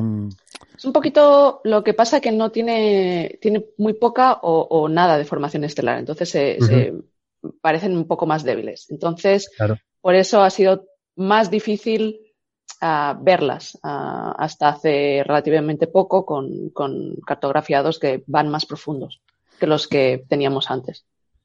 Una de las muchas cosas que se están haciendo en evolución de galaxias es conseguir ver cómo las propias galaxias van evolucionando a ir ganando masa, por lo que la masa uh -huh. de una galaxia es una de las características, sino la característica principal que tiene. Y muchas de las relaciones empíricas que estamos encontrando para explicar, pues no sé, la cantidad de metales que tiene una galaxia, el ritmo de formación estelar o algo de eso van uh -huh.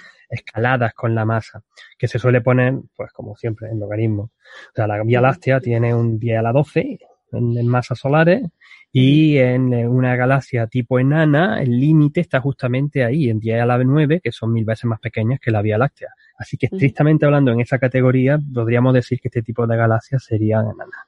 Hmm. Vale.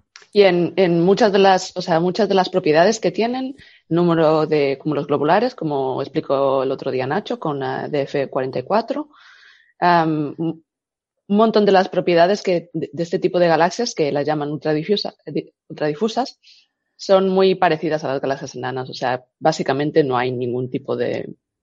O sea, no no es, no es exactamente un tipo específico de galaxias, solo que las han llamado así.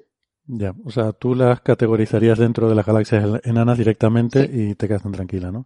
Sí, eh, Nacho, yo creo que todo el mundo las... En, enana y bajo brillo superficial. Y sí. bajo brillo superficial, sí. Eh, Nacho decía que esto de llamarlas como ultradifusas y casi que inventar una categoría nueva era un poco ahí un, un truco de marketing quizás, ¿no? Por mm. el grupo de Van Dokum sí. para, bueno, bueno, bueno, para darse importancia a lo Truco, mejor, ¿no? Pero... Trucos de marketing y para vender si ponen nombres sabemos que muchas cosas se hacen, por lo mm. menos también en el campo de la astronomía y en ciencia también. Así, mm. sí. Bueno, Cuando tú... quizá hay gente que 20, 30 años antes ha encontrado cosas muy parecidas, pero no le ha puesto el nombre, y entonces, sí. pues.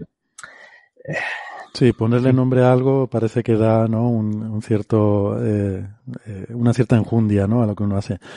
Eh, entonces, pero el, el, interés científico realmente, yendo más allá del marketing de este tipo de estudios, es intentar entender, eh, pienso yo, ¿no? Corrígeme si no, eh, cuáles son los procesos por los cuales una galaxia puede acabar siendo deficiente o sobreabundante en materia oscura, ¿no? Es decir, que, mm. que puede estar pasando y si esto es compatible o no con el paradigma eh, cosmológico, ¿no? Eh, recuerdo que mucha gente, cuando salió el paper ese en Nature de Van Dokum, eh, sobre una galaxia que no tenía materia oscura, ¿no? Que al principio, de hecho, se, se vendía un poco así, eh, pues mucha gente pensaba, ah, esto cuestiona que exista la materia oscura. Y, bueno, cuando realmente, como de hecho decía el propio paper de Van Dokum, es al revés. O sea, es difícil sí. de explicar en un eh, en una teoría alternativa sin materia oscura que pueda haber galaxias sin materia oscura, ¿no? Claro. Pero, pero bueno, eh, la idea un poco es esa, ¿no? Que entender eh, cómo se puede formar una galaxia con demasiado poca o con demasiada materia oscura es algo que está todavía ahí un poco en el aire, ¿no? Mm. El, el problema es, es que este, este, estas, dos galaxias en particular, pues son como, son viejas. Entonces, claro, o sea, y parecen bastante, parecen bastante estables. Entonces, el, el, problema, la polémica de tener un, este tipo de galaxias es que no sabemos cómo se formarían, porque normalmente eh, nuestros modelos requieren de, de, materia oscura para atraer el gas y formar las estrellas. Y tampoco sabríamos cómo sobreviven, porque si solo hubiera estrellas, eh, este tipo de galaxias serían muy poco estables. O sea, cualquier cosa que, no sé, tienes una, una galaxia bastante lejos, uh, tendrías una interacción y, esa, ese y una galaxia solo con estrellas se destruiría muy fácilmente. Entonces, claro, tener unas galaxias que son viejas, que han estado por, no sé, unos, uh, unos, unos miles, miles de millones de años allí sin, sin que les haya pasado nada, pues es un poco raro. Entonces, claro, eso, eso sí que no sabemos explicarlo. Entonces, por eso, después de, de, este, de este paper de Nature, um, salieron una cantidad de, de, estudios teóricos intentando a ver que, cómo podrías formar un tipo de galaxia así o, o, o yo qué sé, si necesitas un, um, grave, eh, gravedad modificada para entenderlo o no. Ha habido un montón de, un montón de revuelto en, en, en astrofísica para intentar explicar este, esta cosa. Y eh, bueno, el resultado, entiendo yo, ¿no? Más prominente que, que ustedes sacan es que esta galaxia en particular, la, la DF4, ahora estamos hablando de la DF4, uh -huh. no la DF2, ¿vale? Sí. O sea, la, la, polémica de Van Dokum, Nacho y otra gente es sobre DF2. Es, estamos hablando es aquí con de las, otra. Bueno, es con las dos. Bueno, vale. con las dos, pero la, el, el, primer, el primer artículo que sacamos, que, bueno, lo sacamos con un montón de investigadores de diferentes campos que nos unimos y dijimos, esto no puede ser, um, en, en, el que básicamente eso, um, demostrábamos que la, que la distancia medida no era, no es correcta. Esa fue con DF2, pero ahora hemos ido y hemos mirado a DF4. Uh -huh. A ver y, y... si se podía ver algo.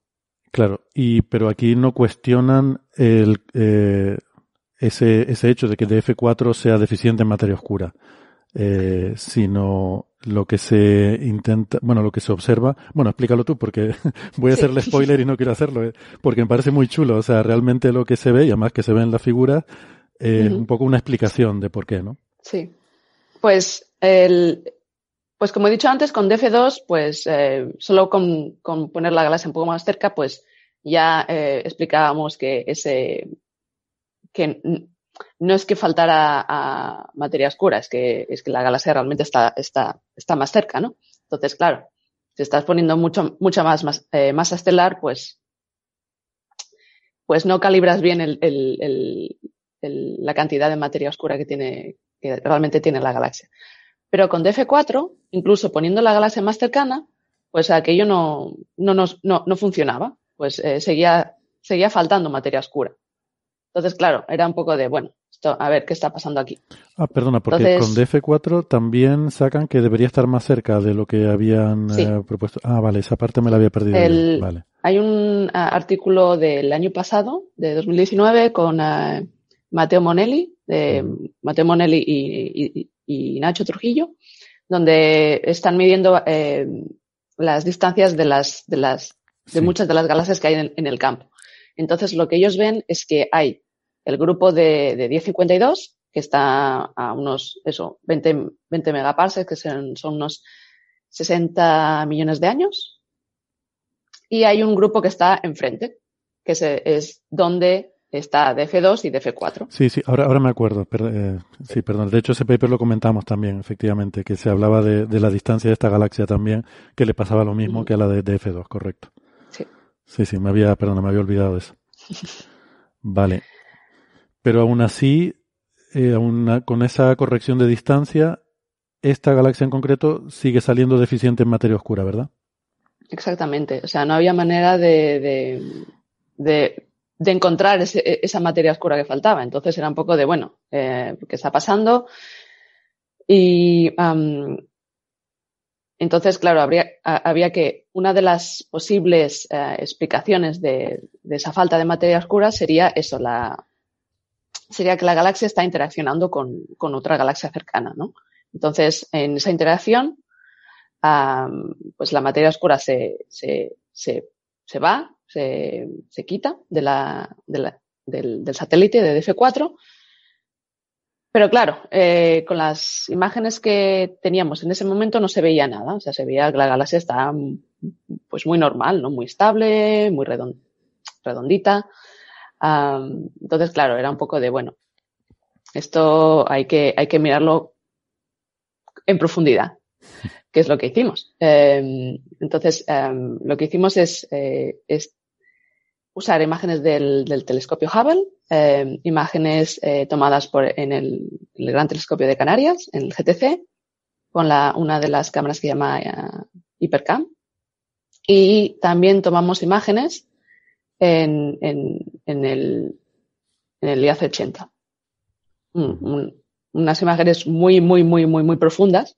Eh, ya, lo dije, que... ya lo dije el otro día, perdona, ya lo dije el otro día, eso me ha encantado. ¿eh? Que usarais el IOC-80 en conjunción con el Hubble y con el GTC, un telescopio de 80 centímetros, además, uh -huh. español, súper famoso para todos los que estamos, hemos pasado por, por, el Instituto de Física de Canarias, que hemos pasado muchas noches allí y que también sirve también para mucha divulgación y para muchos uh -huh. proyectos muy, muy, muy que se dicen de los chiquitillos, pero que están, son importantes, es que me, me, ha encantado. Así que felicidades por eso. Quería hacer el apunte antes de sí. seguir. Perdón. Estoy, estoy Además, o sea, el, el, Además, las, um, las imágenes donde se demuestra, um, donde, donde se ve esa interacción son las del, las del IAC 80, precisamente. ¿Qué cosa? Pero bueno, eh, estoy adelantando. Entonces, lo que hicimos um, en, esta, en, este, en este artículo es mirar varias cosas. Mira, eh, miramos primero la distribución de los cúmulos globulares de la galaxia y después miramos la, la, la galaxia en sí misma, la, la, luz de las estrellas de la galaxia, ¿no? Um, pues primero, bueno, primero miramos los cúmulos globulares. Eh, cúmulos globulares son, son asociaciones de estrellas que, bueno, no sé si debería explicarlo con más detalle o... Sí, de hecho, justo como en el episodio eh, aquel, hace un par de episodios con Nacho, estuvimos hablando sobre el problema de los cúmulos globulares de la sí. DF44, si no recuerdo mal. Eh, uh -huh. Pues yo creo que lo introducimos bastante eh, a fondo en ese episodio, pero estaría bien que lo recordaras, ¿no? Que, que son como esos pequeños satélites que tienen las galaxias, ¿no? Bolitas de Sí, estrellas. son como, como unas, unas, sé cómo explicarlo, como unas canicas que ves en, en, en, en las, cuando haces una imagen de una galaxia, ves una, unos, unas pelotitas, unas, um, son, son um, asociaciones de, un de alrededor de entre 10.000 y un millón de, de, estrellas. No tienen, no tienen materia oscura, no tienen nada, están orbitando alrededor de la galaxia. Eh, la, la, peculiaridad es que mientras que te, tú tienes tu galaxia, tu, las estrellas de tu galaxia que están más o menos concentradas, los cúmulos globulares van un poquito más, eh, más afuera, ¿no? O sea, tienen eh, la distribución espacial que tienen es, un poco más extendida que la luz de, la galaxia. Entonces, claro, esto, esto um, pues ayuda, por ejemplo, a, cuando quieres medir la, el, la, cantidad de materia oscura, eh, utilizas los cúmulos globulares, como utilizó Van Docum. Y en, en, este caso, lo que, claro, como están, como lo que esperábamos es que tienes tu satélite que está orbitando tu galaxia es que en, como está, es, este tipo de, estos cúmulos están más extendidos, pues eh, lo que esperábamos es que a la, a la, que se a la que se van yendo de, de, tu galaxia, a la, a la, que se van, que los vas quitando de la, de la, de la galaxia, pues se van distribuyendo en, en, la órbita, ¿no? Que va siguiendo tu satélite. Entonces, eh, nosotros esperábamos, pues entonces lo que hicimos es mirar la, eh, cómo están distribuidos. O sea, normalmente en una galaxia en que no, en que no está, que no está haciendo nada, deberían ser un, pues, una distribución un poquito más o menos esférica. Eh, y, y, claro, si se están distribuyendo a, eh, a, en, la, en, en la órbita de, lo siento, es que me, me, cuesta hablar en castellano de estas cosas. Uh, que como siempre lo hablo en inglés, pues. Pues. Um, a, veces soltamos anglicismos y nos quedamos sí. tan anchos, ¿eh? O sea que siéntete Sí, libre. claro, estoy diciendo esto, esto, esto es en castellano. Bueno. pues, pues eso, pues, eh, pues esperábamos que la, que la distribución, en, en cambio de, en, en, vez de ser tan más o menos esférica, fuera pues un poquillo más alargada, ¿no? Mm. Que nos estuviera diciendo más o menos la dirección en la que se, en que se mueve la galaxia. Pues lo que eh, con, eh, en, en este, para saber cuáles cuáles de las de los objetos que están alrededor de la galaxia son cúmulos globulares, para eso usamos el, el, las imágenes del, tele, del telescopio de, del Hubble para, para ver para un poco ver porque eh, esas imágenes tienen más resolución espacial. Entonces puedes ver exactamente si son pelotitas o si son más extendidas y yo qué sé, tienes unas galaxias que están, o sea, detrás de tu galaxia que se están contaminando. Entonces usamos las, las imágenes del, del, telescopio Hubble para mirar los tamaños y también usamos las imágenes del GTC, que como tenemos eh, eh, diferentes colores, pues eh, hemos podido, usa, usando una combinación de colores, coger los, uh, los colores que son más cercanos a, las, a los cúmulos globulares que ya se habían visto en esta galaxia. Entonces, pues, eh, pues eso. Um, entonces, básicamente lo que, lo que vemos es que los, los cúmulos están distribuidos en como una línea que nos está indicando eh, la dirección en la que se mueve la, la, el satélite, eh, que mm. se mueve de F4. O sea que de alguna forma nos está diciendo que hay una interacción gravitatoria sí. que está sufriendo la galaxia, ¿no? Y, sí. Y al final es lo que se busca para intentar explicar ese déficit de materia oscura. Sí. Es decir, una galaxia normal que tenga su halo de materia oscura alrededor, porque bueno, quizás a lo mejor no hemos introducido esta idea, pero eh, la noción de que las galaxias pueden perder materia oscura por interacción con galaxias vecinas tiene que ver uh -huh. con que realmente el, el, halo de materia oscura es lo que está más extendido alrededor de la galaxia sí. y por tanto es más susceptible de ser arrancado cuando hay una perturbación gravitatoria, ¿no? Sí. Eh, es, lo que se eh, empezaría a perder antes. Entonces, claro, a la que vas perdiendo la materia oscura, pues vas dejando más um, expuesto la, la, parte más interna, que serían donde están las estrellas y donde están los cúmulos globulares. Es lo que. Y estos serían tardarían un poquito más en, en, en, perderse. Hmm. Y si ya ves que incluso los cúmulos globulares están en esa forma, eh, siguiendo esa línea, como si estuvieran siendo sí. también eh, atraídos o, o, perturbados gravitacionalmente, que ya los cúmulos globulares están siendo perturbados, pues quiere decir que ya el halo de materia oscura ha debido ser sí. perturbado mucho antes, ¿no? y puede haber sido arrancado sí. mucho antes, ¿no? Hay, hay simulaciones por ahí que las muestran bastante bien. Además te ponen los tres componentes, la componente de la materia oscura, la componente del gas difuso y la componente del gas hidrógeno básicamente y la componente estelar. Y, y, muy bien, como ha estado comentando Ángel, Miriam, ¿viene la policía, que... ¿Está viniendo la policía por ti o qué? Sí, sí está viniendo por mí. ah, eres, ah, vale. bueno, estoy en Baltimore, o sea que esto... Ah, es normal, ¿no? En Baltimore me han dicho que... Bueno, me han dicho sí, que hay sí. mucha criminalidad, ¿no? No sé si, si debería mencionar esto ahora, que llevas sí. poco tiempo ahí. no, no, ya, ya lo sabía. no es la primera vez que estoy aquí. Bueno, perdona. Bueno. Eh, perdona, Ángel, que te interrumpí.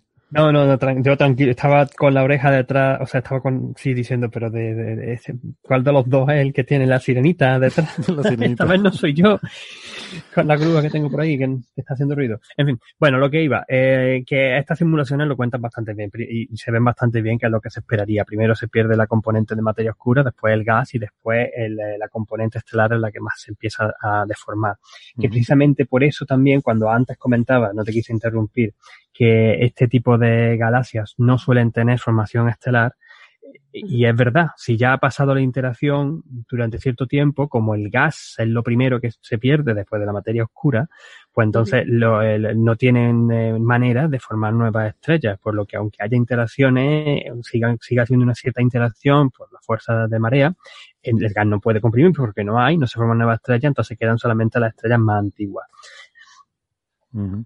Ah, o sea, esto explicaría que hay un cierto sesgo en el sentido de que estas galaxias tienen más probabilidad de ser deficientes en materia oscura, porque estas son galaxias que ya han perdido el gas.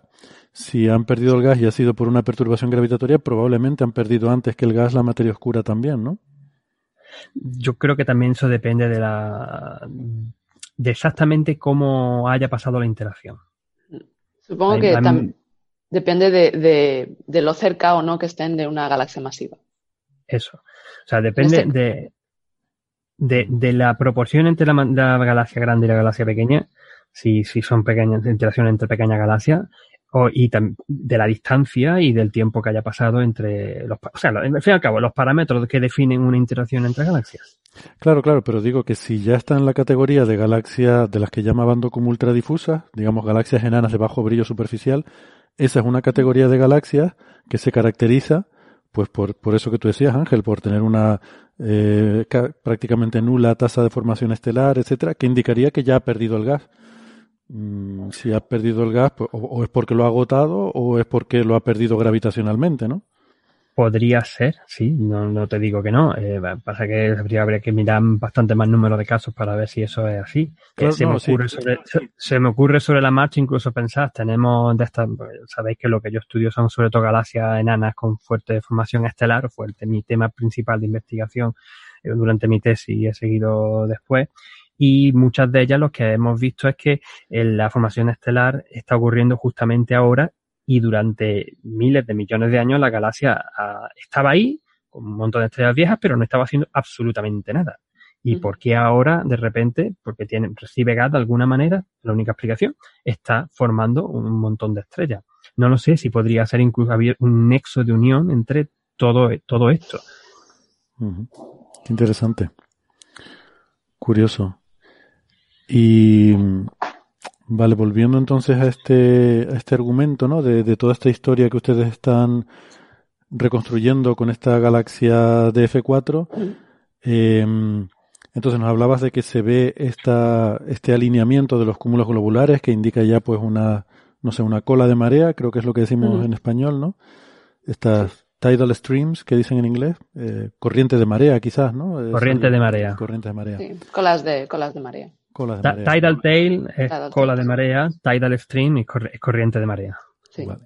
¿Qué, qué diferencia hay entre cola y corriente? He visto los dos términos y pensaba que era un poco lo mismo. No son exacta, no es exactamente igual. Sinceramente no sé exactamente la distinción entre ellas, pero yo diría que una cola es una cosa que tú ves salir de una galaxia, en la que tú, tú ves la parte principal de la galaxia y ves una, un- una estructura en tipo de cola de forma estelar, donde posiblemente todavía incluso existe parte de gas, porque esos son, su- suelen ser relativamente jóvenes.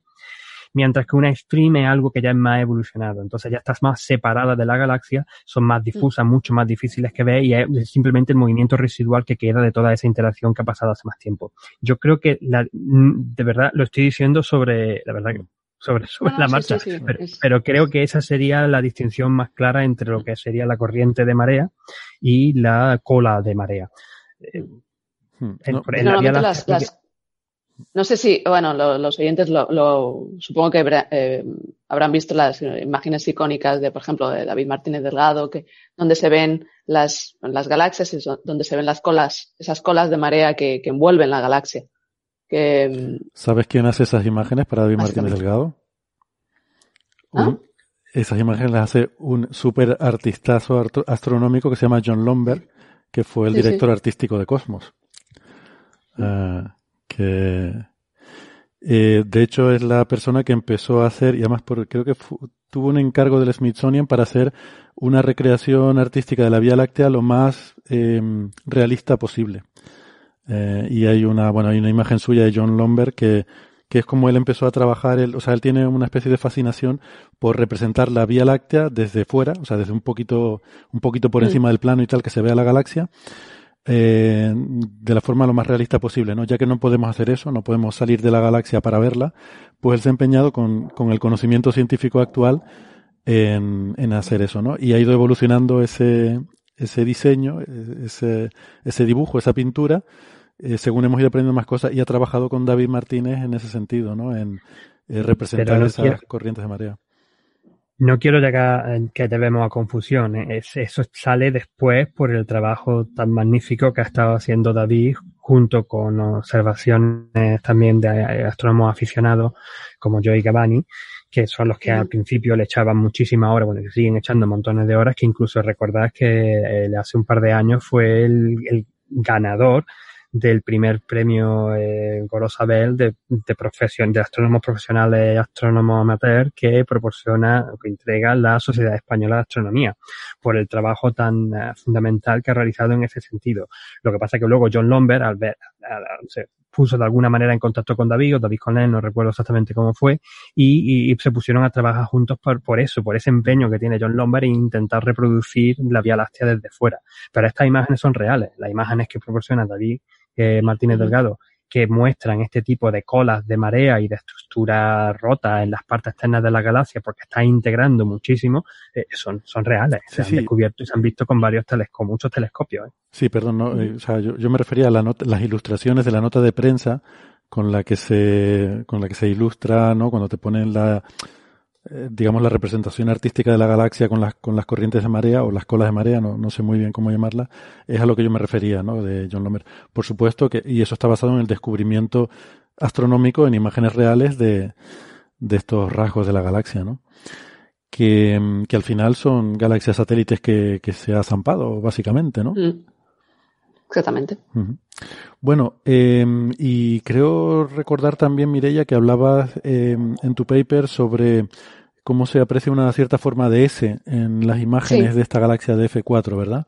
Sí. O sea, bueno, primero miramos los. Eso es lo que viene con el IS-80, ¿verdad? Ya, sí, exactamente. Ah, bueno, pues primero miramos los, los cúmulos globulares, pero a ver, eh, no sería la parte fuerte del artículo porque, claro, eh, el número de cúmulos globulares que tiene este tipo de galaxias son, son muy pocos. Entonces, claro, siempre tienes eh, esa duda de que a lo mejor, por alguna razón, justamente han caído en esa línea de una manera Sí, que a lo mejor Aleatoria. no es estadísticamente significativo el, la Entonces, claro, era un poco de, bueno, mi- mirando incluso los que estaban confirmados eh, espectroscópicamente por Van Dockum caen en esa línea, em, los que encontramos nosotros caen en esa, en esa línea, pero era un poco de, bueno, necesitamos algo, algo extra, ¿no? Algo más para, para, para realmente confirmar que, que, esto está pasando. Entonces, pues eso, cogimos el, el IAZ 80, am, eh, nuestros compañeros, a Mateo y, Alberto, pues le, dedicar, le dedicaron pues unas, en total unas 60 horas, a, pues unas, unas 20 horas por, por filtro, que es un montón de tiempo. Entonces, pues, pues nada, es que es muy fácil porque es muy claro que se- en las imágenes se ve que, que realmente pues hay esa forma de S, que son las, esas colas de marea, que realmente, eh, básicamente lo que están indicando, em, porque normalmente cuando hay esta, este tipo de interacción, pues am, las, las estrellas que se, que se van de la galaxia, que, que se liberan de la, de la galaxia, pues eh, primero eh, se distribuyen am, ¿cómo se dice? En la dirección de, de, de las fuerzas de marea, ¿no? Entonces, por eso tienen esa forma de S. Entonces, y, y, y después, ya cuando la, la galaxia ya, ya ha pasado, pues entonces ya se, se, se distribuyen en, a- en la órbita, ¿no? Entonces, lo, lo van poco a poco formando ese, ese- esa corriente de, de, de marea que se ven en las imágenes profundas de otras, am, de otras galaxias. Pero bueno, o sea, básicamente es que es, es muy claro y se ve muy bien que, que pasa eso. Lo- el, único problema es que tienes que ir muy, muy, muy profundo para, para poder llegar a ver estas cosas. Ah, porque ¿Cómo claro, era? ah, Ustedes dicen eso de, había una, ¿cómo era la película Inception, no? Eh, La de Leonardo DiCaprio, que, que una película me gustó mucho. Y A, ver por dónde nos frase- sale. A ver por dónde nos sale. Claro, es que la, la frase de la película es esa, we have to go deeper, ¿no? Me pregunto si ustedes también Sí. en el grupo dirían de vez en cuando, pues, no la acabo de ver Sí. la cola de marea, we have to go deeper. pues Tenemos más que- o menos. Es lo que dice Nacho todo el rato. Tenemos que ir más profundo. Ah, entonces le podemos más, 10 horas más. Ah, pues sí, pues, o sea, hemos ido como unas, entre unas 10 o, entre 10 100 veces más profundo que las, eh, las imágenes que normalmente los astrónomos suelen, usar eh, para ver ese tipo de colas de mareas porque son muy, muy débiles. Lo que nosotros encontramos es que alrededor del mm, 7%, o sea, menos de un 10% de, la masa en estrellas está en ese tipo de colas. O sea que básicamente eh, es a, a horas en el, es, es ahora el instante en que, en que la, en que las estrellas de la galaxia, en que la luz de la galaxia se, se empieza a, a, a sentir, a, a, sentir esa, esa, esa fuerza, esa interacción. Entonces, básicamente lo que, lo que nosotros decimos es que la, la, mayoría de la materia oscura ya se ha ido, entonces ahora se está empezando a afectar a, a la luz de la, de la, galaxia. Entonces, es, ahora estamos empezando a ver cómo um, con esa forma de S, con esas uh, colas de marea, es, um, que solo contienen ese, ese 10, eso, menos del 10% de la, de la masa, es, es lo que está pasando, básicamente, en esa, en esa galaxia. Porque esta, esta galaxia yo creo que no tenía apenas gas antes de que empezara la formación, o sea, antes de empezar la interacción. Estaba en un grupo, ¿verdad? En un grupo sí, de, sí, esa, de, de, galaxias o sea, donde... Lo, la, la, dirección de, la, de estas, um, de estas um, colas de marea nos, nos indica que eh, la galaxia que está produciendo la interacción, la, la, la galaxia, eh, la, la, galaxia que perturbadora sería más masiva, pero tampoco es muy masiva. Es una, es una, es una galaxia um, de, ay, perdón, es una galaxia de disco que uh -huh. la ves así como está, como de canto. No es, no es, no es, no es de las galaxias más masivas del, del universo, pero claro, bastante más masiva que, que DF4. Entonces es, es, es esa la que está produciendo la bueno, la que está produciendo la interacción. Esa es la que se ve que en una de las figuras la restan de la, de la imagen. Sí. Es, vale, Sí. esa es la que está provocando la interacción, vale. Sí, se ve Sí, como esa, está muy cer- esa está muy cerquita, ¿no? De hecho, Sí. muy eh, incluso en distancia proyectada eran cuatro minutos o una cosa así. Sí, ¿no? cuatro minutos de arco, que exactamente. es- debe estar muy de canto, efectivamente, porque recuerdo que en la imagen se veía casi como, como si fuera, no sé, con forma de, de cigarro puro, ¿no? O sea que Sí, si, sí. si es un disco debemos estarla viendo casi de canto, ¿no? Sí, sí, es, es- está de canto. Y, am, y se ve claramente que tiene un montón de, de polvo, en, es el polvo del, del disco. Mm. Pues Ángel, no sé qué opinas, me parece un resultado chulísimo por esto de que conecta ese, no sé, esta deficiencia en materia oscura de estas galaxias con, eh, entiendo que es la primera evidencia observacional, ¿no? Que muestra esa conexión Sí. de una perturbación gravitatoria, de una disrupción de marea de esa galaxia que está siendo, no sé, rota, está siendo deformada por, por una perturbación gravitatoria. Mm, conectar eso con la, el déficit de materia oscura, ¿no? Creo que es la primera vez que se hace. Fíjate, a mí ya, ya, primero que hace dos programas ya te lo saqué cuando tú ya estabas pasando a otro tema y no me lo iba a sacar. Yo digo, yo déjame por lo menos que lo mencione porque me parece un tema fascinante. No, solamente porque me conecta directamente con mi tema de investigación, sino porque eh, lo ha hecho con el IAC-80, que es un telescopio que me encanta, y además un resultado chulo de una amiga como Mirella. Así que digo, tengo, esto hay que, hay que decirlo aunque sea brevemente. pero déjame, déjame defenderme de esa acusación que me acabas de soltar, que es que esta- estaba, No te he echado, no te he echado alguna acusación. sí. estaba- Estaba yo pegando botas de un lado para otro, pero precisamente Claro. ese no quería que se me quedara atrás. claro, es que esta- estaba apuntado en el guion, pero como tú estabas saltando de un lado para otro, lo estaba, estaba esperando para que lo, Es que Y de todas coincidió el formas, momento que quería- coincidió el momento de, de que empezáramos el programa con la parte más movida de la noche, donde en vez de estar solamente teniendo que cambiar cada 20 minutos o una hora, tenía que estar cambiando cada 5 o 10 minutos porque eran observaciones más cortas. sí, pero Si hubiese sido una hora antes, una hora después, ese rato hubiese sido más tranquilo. Sí, pero bueno, esa- eh, coffee break, pues como vamos a estar un buen Ya, ya, es rato, pues no, no pasa nada porque estés ahí un rato con el telescopio y que eh, si fuera un programa de radio normal que solo va a estar cinco minutos, pues sería un problema. Pero, No, obviamente, Pero- obviamente entonces no- ni me comprometía. Exactamente. Bueno, que, mm, pero sí, no, y sobre todo que yo tampoco quería que, que nos extendiéramos mucho en ese episodio porque, bueno, como ya teníamos plan un poco de, de tener a Mireia y que lo, lo contara bien y contara bien y contara su trabajo, ¿no? Pues, Mm. pues así yo creo que, que luce más, ¿no? Em, pero sí que, sí, y es verdad que sí que, que Ángel estaba muy entusiasmado, ¿no? Te- por, por eso te estaba un poco pasando la pelota a ver si querías hacer más comentarios. No, no, no, sí, yo, no, hombre, yo quiero, ya, ya lo he dicho un par de veces que me parece una cosa fantástica y tú lo has comentado, ¿no? De que es la primera vez que por fin se ve esto de forma experimental, porque se lleva diciendo, no años, Sí. décadas. Hay, Yo comenté, comenté el otro día, y esto no sé si tú lo sabes, Mireia, que yo en mi tesis quería ver esto. Una de las cosas que quise yo hacer, pero al revés. Yo lo que encontraba Em, voy a hacer con un, pequeño, no sé si decía autopublicidad o simplemente recapitulación de aquello, ¿no? Eh, yo em, estaba estudiando galaxias con mucha formación estelar, pero eran más bien pequeñitas, enanas. De tipo, además, Wall Rayet, lobo rayado, porque tienen una formación estelar tan intensa que se ven los rasgos de las estrellas masivas Wall Rayet. Pero no había nada que en estas pequeñas galaxias mm, mostraran por qué se estaban formando tantas estrellas en ese momento. ¿Qué fue lo que hicimos? ¿Qué fue lo que hice? Fue conseguir imágenes profundas, conseguir espectro, espectroscopía y conseguir también observaciones en radio, en radioastronomía. Entonces, con esas cosas, vemos que de las 20 que analicé en detalle, 16, cuando las vemos en profundidad, vemos las colas de marea, vemos estructuras que parecen que pasan porque están pues algo, una galaxia, aunque sea enana, tiene otro objeto aún más pequeño que estaba chocando y por eso se están formando tantos fuegos artificiales, tanta formación estelar. O tenía un montón de gas, estaba cayendo gas o tenían cosas raras. Total, que al final cuando, cuando los ponía, todas tenían cosas raras.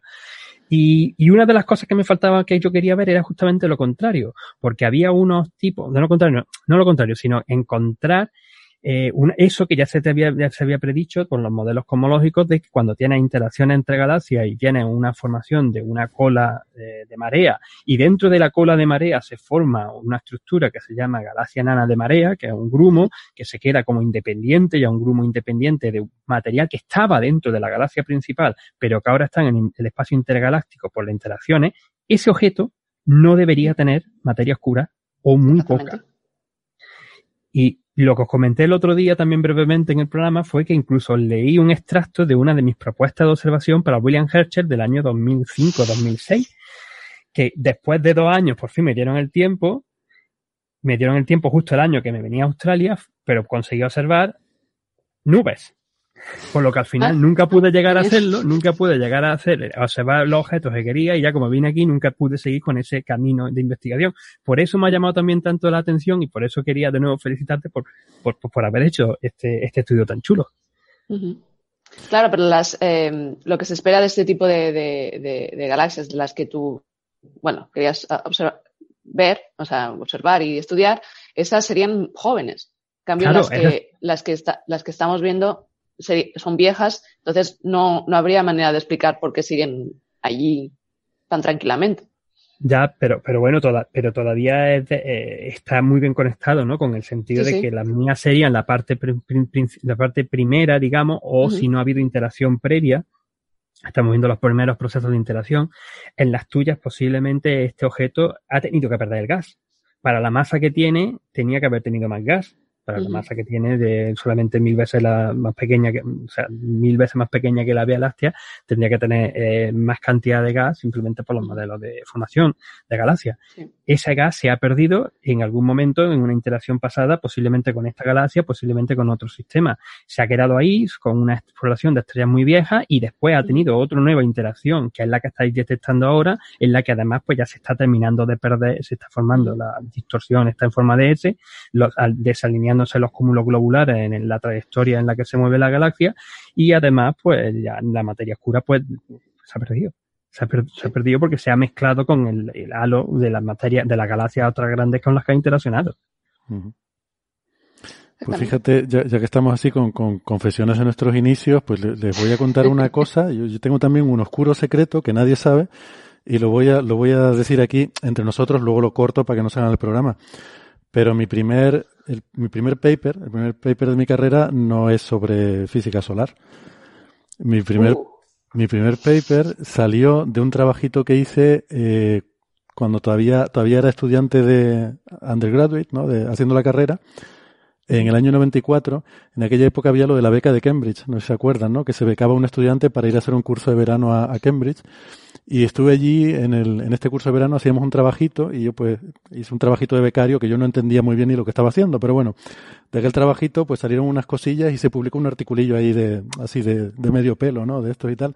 Y el trabajo era sobre, sí, no, a ver, no era nada, evidentemente nada así de gran importancia, pero eh, el trabajo era un poco eh, coger una muestra de galaxias y ver la formación estelar, eh, correlar eh, galaxias con formación estelar compacta o difusa, o sea, si había zonas muy compactitas o si eran difusas, con el que hubiera galaxias vecinas que estuvieran interactuando, ¿no?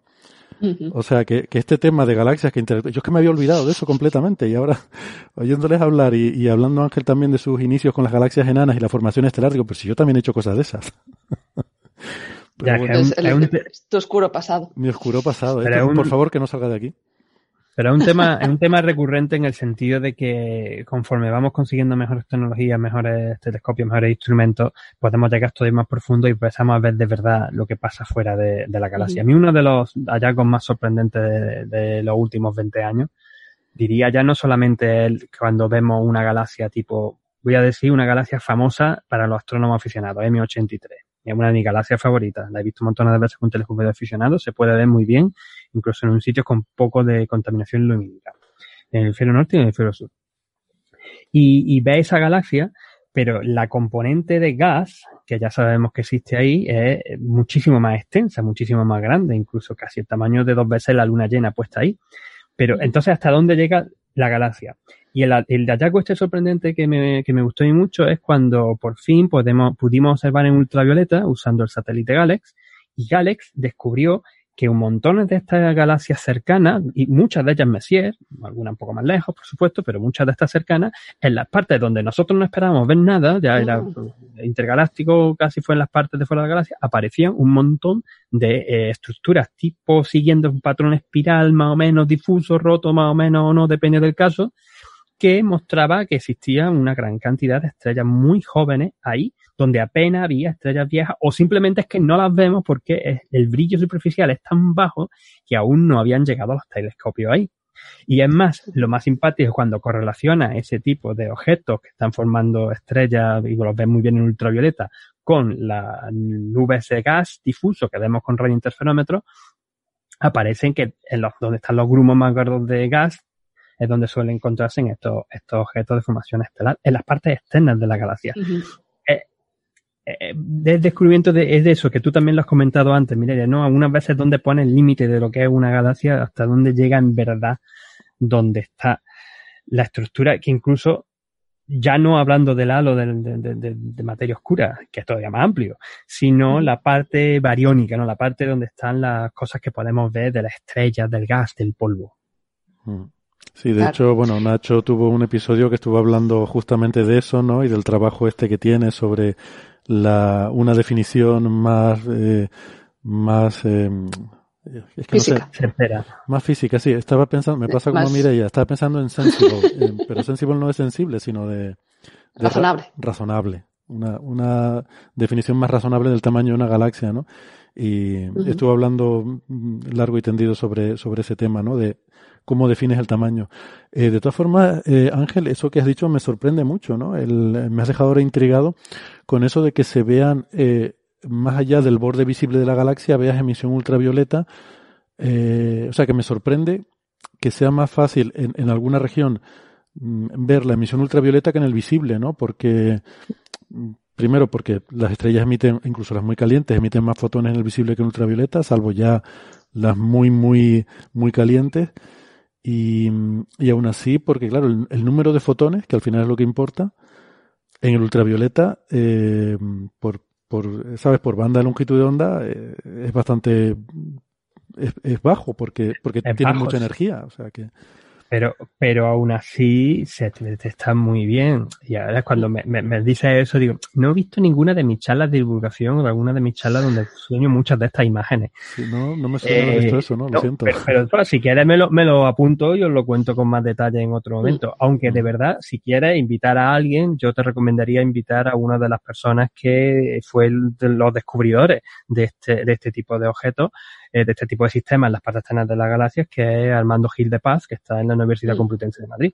Uh -huh. fue justamente durante su estancia en Estados Unidos, en el no, no, fue en el telescopio espacial, pero yo no me acuerdo, pero estuvo en algo de, de relacionado con, los, con el telescopio espacial, sí fue, pero no me acuerdo, me estoy diciendo de memoria, que fue cuando eh, estuvo trabajando mucho en los datos de, de este satélite de, de Galex y consiguió este, esta, esta cosa. Yo he usado para mi artículo de investigación científico también uso todavía los datos de archivos de Galex porque intento correlacionar eso, donde está el gas difuso, que tengo mis imágenes con radiotelescopio, donde está el, el, las estrellas más masivas que vemos muy bien muy bien en ultravioleta, y no solamente eso, sino que como eh, Galex daba dos colores, con esos dos colores, ultravioleta cercano y el lejano, se puede hacer una pequeña aproximación de la edad eh, que sostienen este, este tipo de sistema e incluso también sacar el ritmo de formación estelar un poco de ahí, aunque hay que tener un poco más de cuidado. Y luego, ya no, pero bueno, tiene, tiene ahí así, un, así. así, así, porque luego cuando le añades, en, como en mi caso, las observaciones en, en, óptico normal, donde tiene imágenes, no solo imágenes, sino espectroscopía, donde mide la línea de H alfa y la mide la mm. cantidad de metales y cosas de esas. Mm. Yo creo que algo de esto quizás lo conté en 2015 cuando hablamos de uno de mis artículos de investigación. Mm. Creo, ¿eh? Vale. Pues le, echaré un vistazo porque la verdad es que me dejaste ahora intrigado mm. con ese tema, me resulta curioso. Eh, Podría decir una, una, solo un, pequeño apunte sobre. Voy a volver otra vez al, al, artículo de a, mi artículo. o sea, yo creo que una de las, de las cosas más importantes de este artículo es que estamos demostrando que para ver cosas, o sea, para explicar eh, este tipo de, mm, galaxias extrañas, necesitamos observaciones muy, muy profundas. Y las observaciones muy, muy profundas no solo, no solo necesitas mucho tiempo de exposición, mucho, mucho tiempo de telescopio, no solo eso, sino que necesitas saber, eh, saberlas reducirla, reducirlas de una manera eh, especial para poder realmente, porque a la que vas muy profundo, entonces empiezas a, a, ver que si los reflejos de no sé qué, que si la estrella esta de aquí al lado es muy brillante y casi me está tapando todo lo que, lo que yo quiero ver, que es más, más, más débil. Que no sé qué, no sé, ¿sabes? O sea, todo, empiezas a ver todos los problemas del detector, de, entonces, o sea, estamos demostrando estas dos cosas, que necesitas mucho tiempo, necesitas producir las imágenes muy, eh, muy bien. Y en eso, Nacho y su grupo, sus estudiantes, es, em, por ejemplo, el, segundo autor del, artículo es Raúl, eh, Infante, que es eh, estudiante de Nacho, que se ha currado un montón en la reducción de las imágenes. Eh, Javier Román y Alejandro Borlav. ellos tres han trabajado mucho con diferentes telescopios. Por ejemplo, Alejandro ha hecho las, las, imágenes más profundas del Hubble. Ha reducido las imágenes de los campos ultra profundos del Hubble ha visto toda esa, esa luz que, que, normalmente se, se quita. Y, uh, y, Javier Román también ha hecho un montón de trabajos donde ha reducido imágenes muy profundas. Y, y vamos, o sea, sin ellos no, no habría, no habría manera, manera de hacer este tipo de artículo. Sí, pues sí, ¿no? Se está reivindicando un poco, yo creo, el, la importancia, ¿no? Poner, poner en valor el, eh, de la, la, profundidad de las imágenes, ¿no? El ir más profundo. tenemos que hacer el meme con eso del we have to go deeper. pero como pero como bien dice Mireia, no solamente ir más profundo y tener el tiempo de observación, sino tener las técnicas suficientes y la capacidad de procesar esos datos para poder sacar lo mejor que pueden dar. Todo lo que, en esto ya, cuando, cuando tuvimos a Raúl Infante hablando de, del proyecto también ProAm, que ha estado con realizando. con Aleix Ross, ¿no? Hablando de ese proyecto tan chulo que estuvieron haciendo, sí, sí. Es interesante porque además el procesado, vamos, yo supongo que tendrá mucha similitud, si no es más o menos igual en ciertas maneras, ¿no? En el tipo de requerimientos que tienen que tener para conseguir estas imágenes profundas para quitar los sistemáticos de la cámara. Sistemáticos de la cámara y las cosas que te encuentran de fondo de estrellas y halos y cosas más difusas, más brillantes que tienes que quitar un poco. Y las cosas que no te esperas. Pues sí. Porque siempre acabas acaba viendo algo que no te esperas y dices, ah, qué bien, ¿y ahora cómo? ¿Y esto qué, es? ¿Y cómo lo quito? Ajustas un polinomio grado 12 y lo y quitas bueno. yo, iba a ser, yo iba a ser el, chisme de, el chiste de, no, sí, yo también, porque yo también estoy ahora con otro programa de reducción de datos de, eh, de espectroscopía de campo integral que yo quería verlo terminar hace años y todavía ahí sigo eh, refinando. Bueno. Pues, pues nada, que digo que para, para terminar, quizás Mireia, eh, si nos podrías hacer rápidamente alguna pincelada de en qué vas a trabajar ahora, que creo que, que estás ahí y que vas a hacer cosas chulas, ¿no? Ah, sí. El, la, la, la, creo que sería más rápido decir en qué no voy a trabajar. Ah, bueno. Porque sí, tengo un montón de cosas.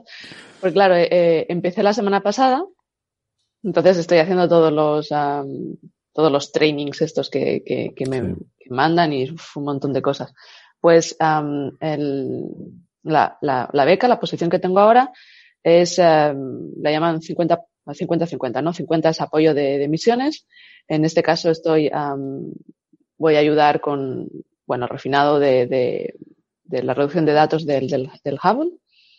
Y el 50 va a ser mi, mi ciencia que, que aún sigo, bueno, mi, normalmente en lo que trabajo es en la luz intracumular, que es, es- ese tip- esa luz débil que hay en, en, en cúmulos de galaxias, que también eso se relaciona con cómo el, el- las interacciones que han habido en- en- entre las galaxias en el cúmulo.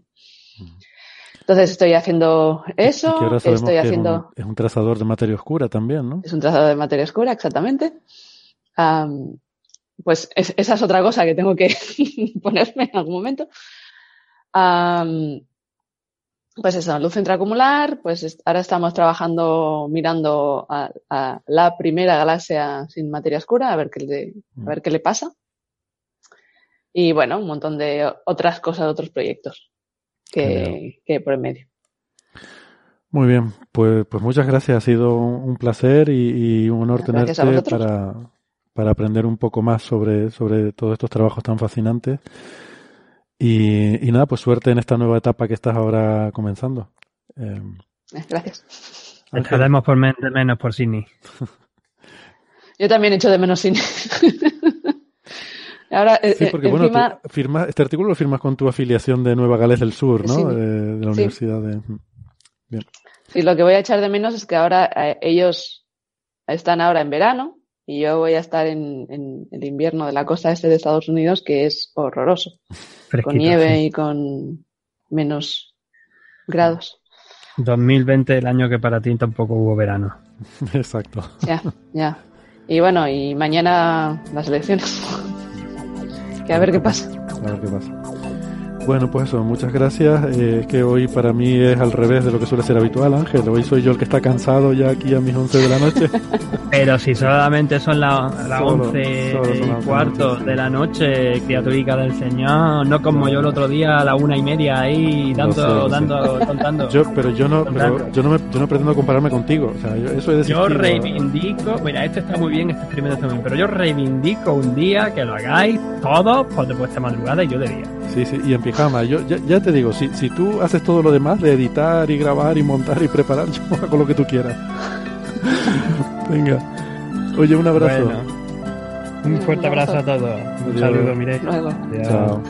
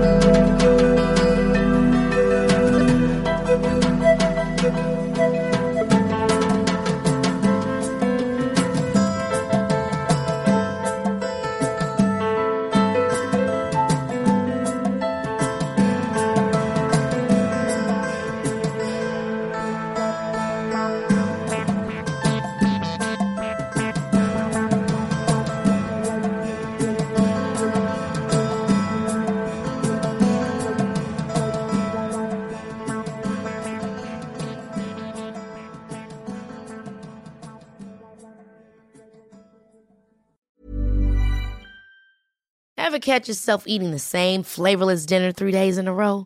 Dreaming of something better? Well, HelloFresh is your guilt-free dream come true, baby. It's me, Kiki Palmer. Let's wake up those taste buds with hot, juicy pecan-crusted chicken or garlic butter shrimp scampi. Mm. Hello Fresh. Stop dreaming of all the delicious possibilities and dig in at HelloFresh.com. Let's get this dinner party started.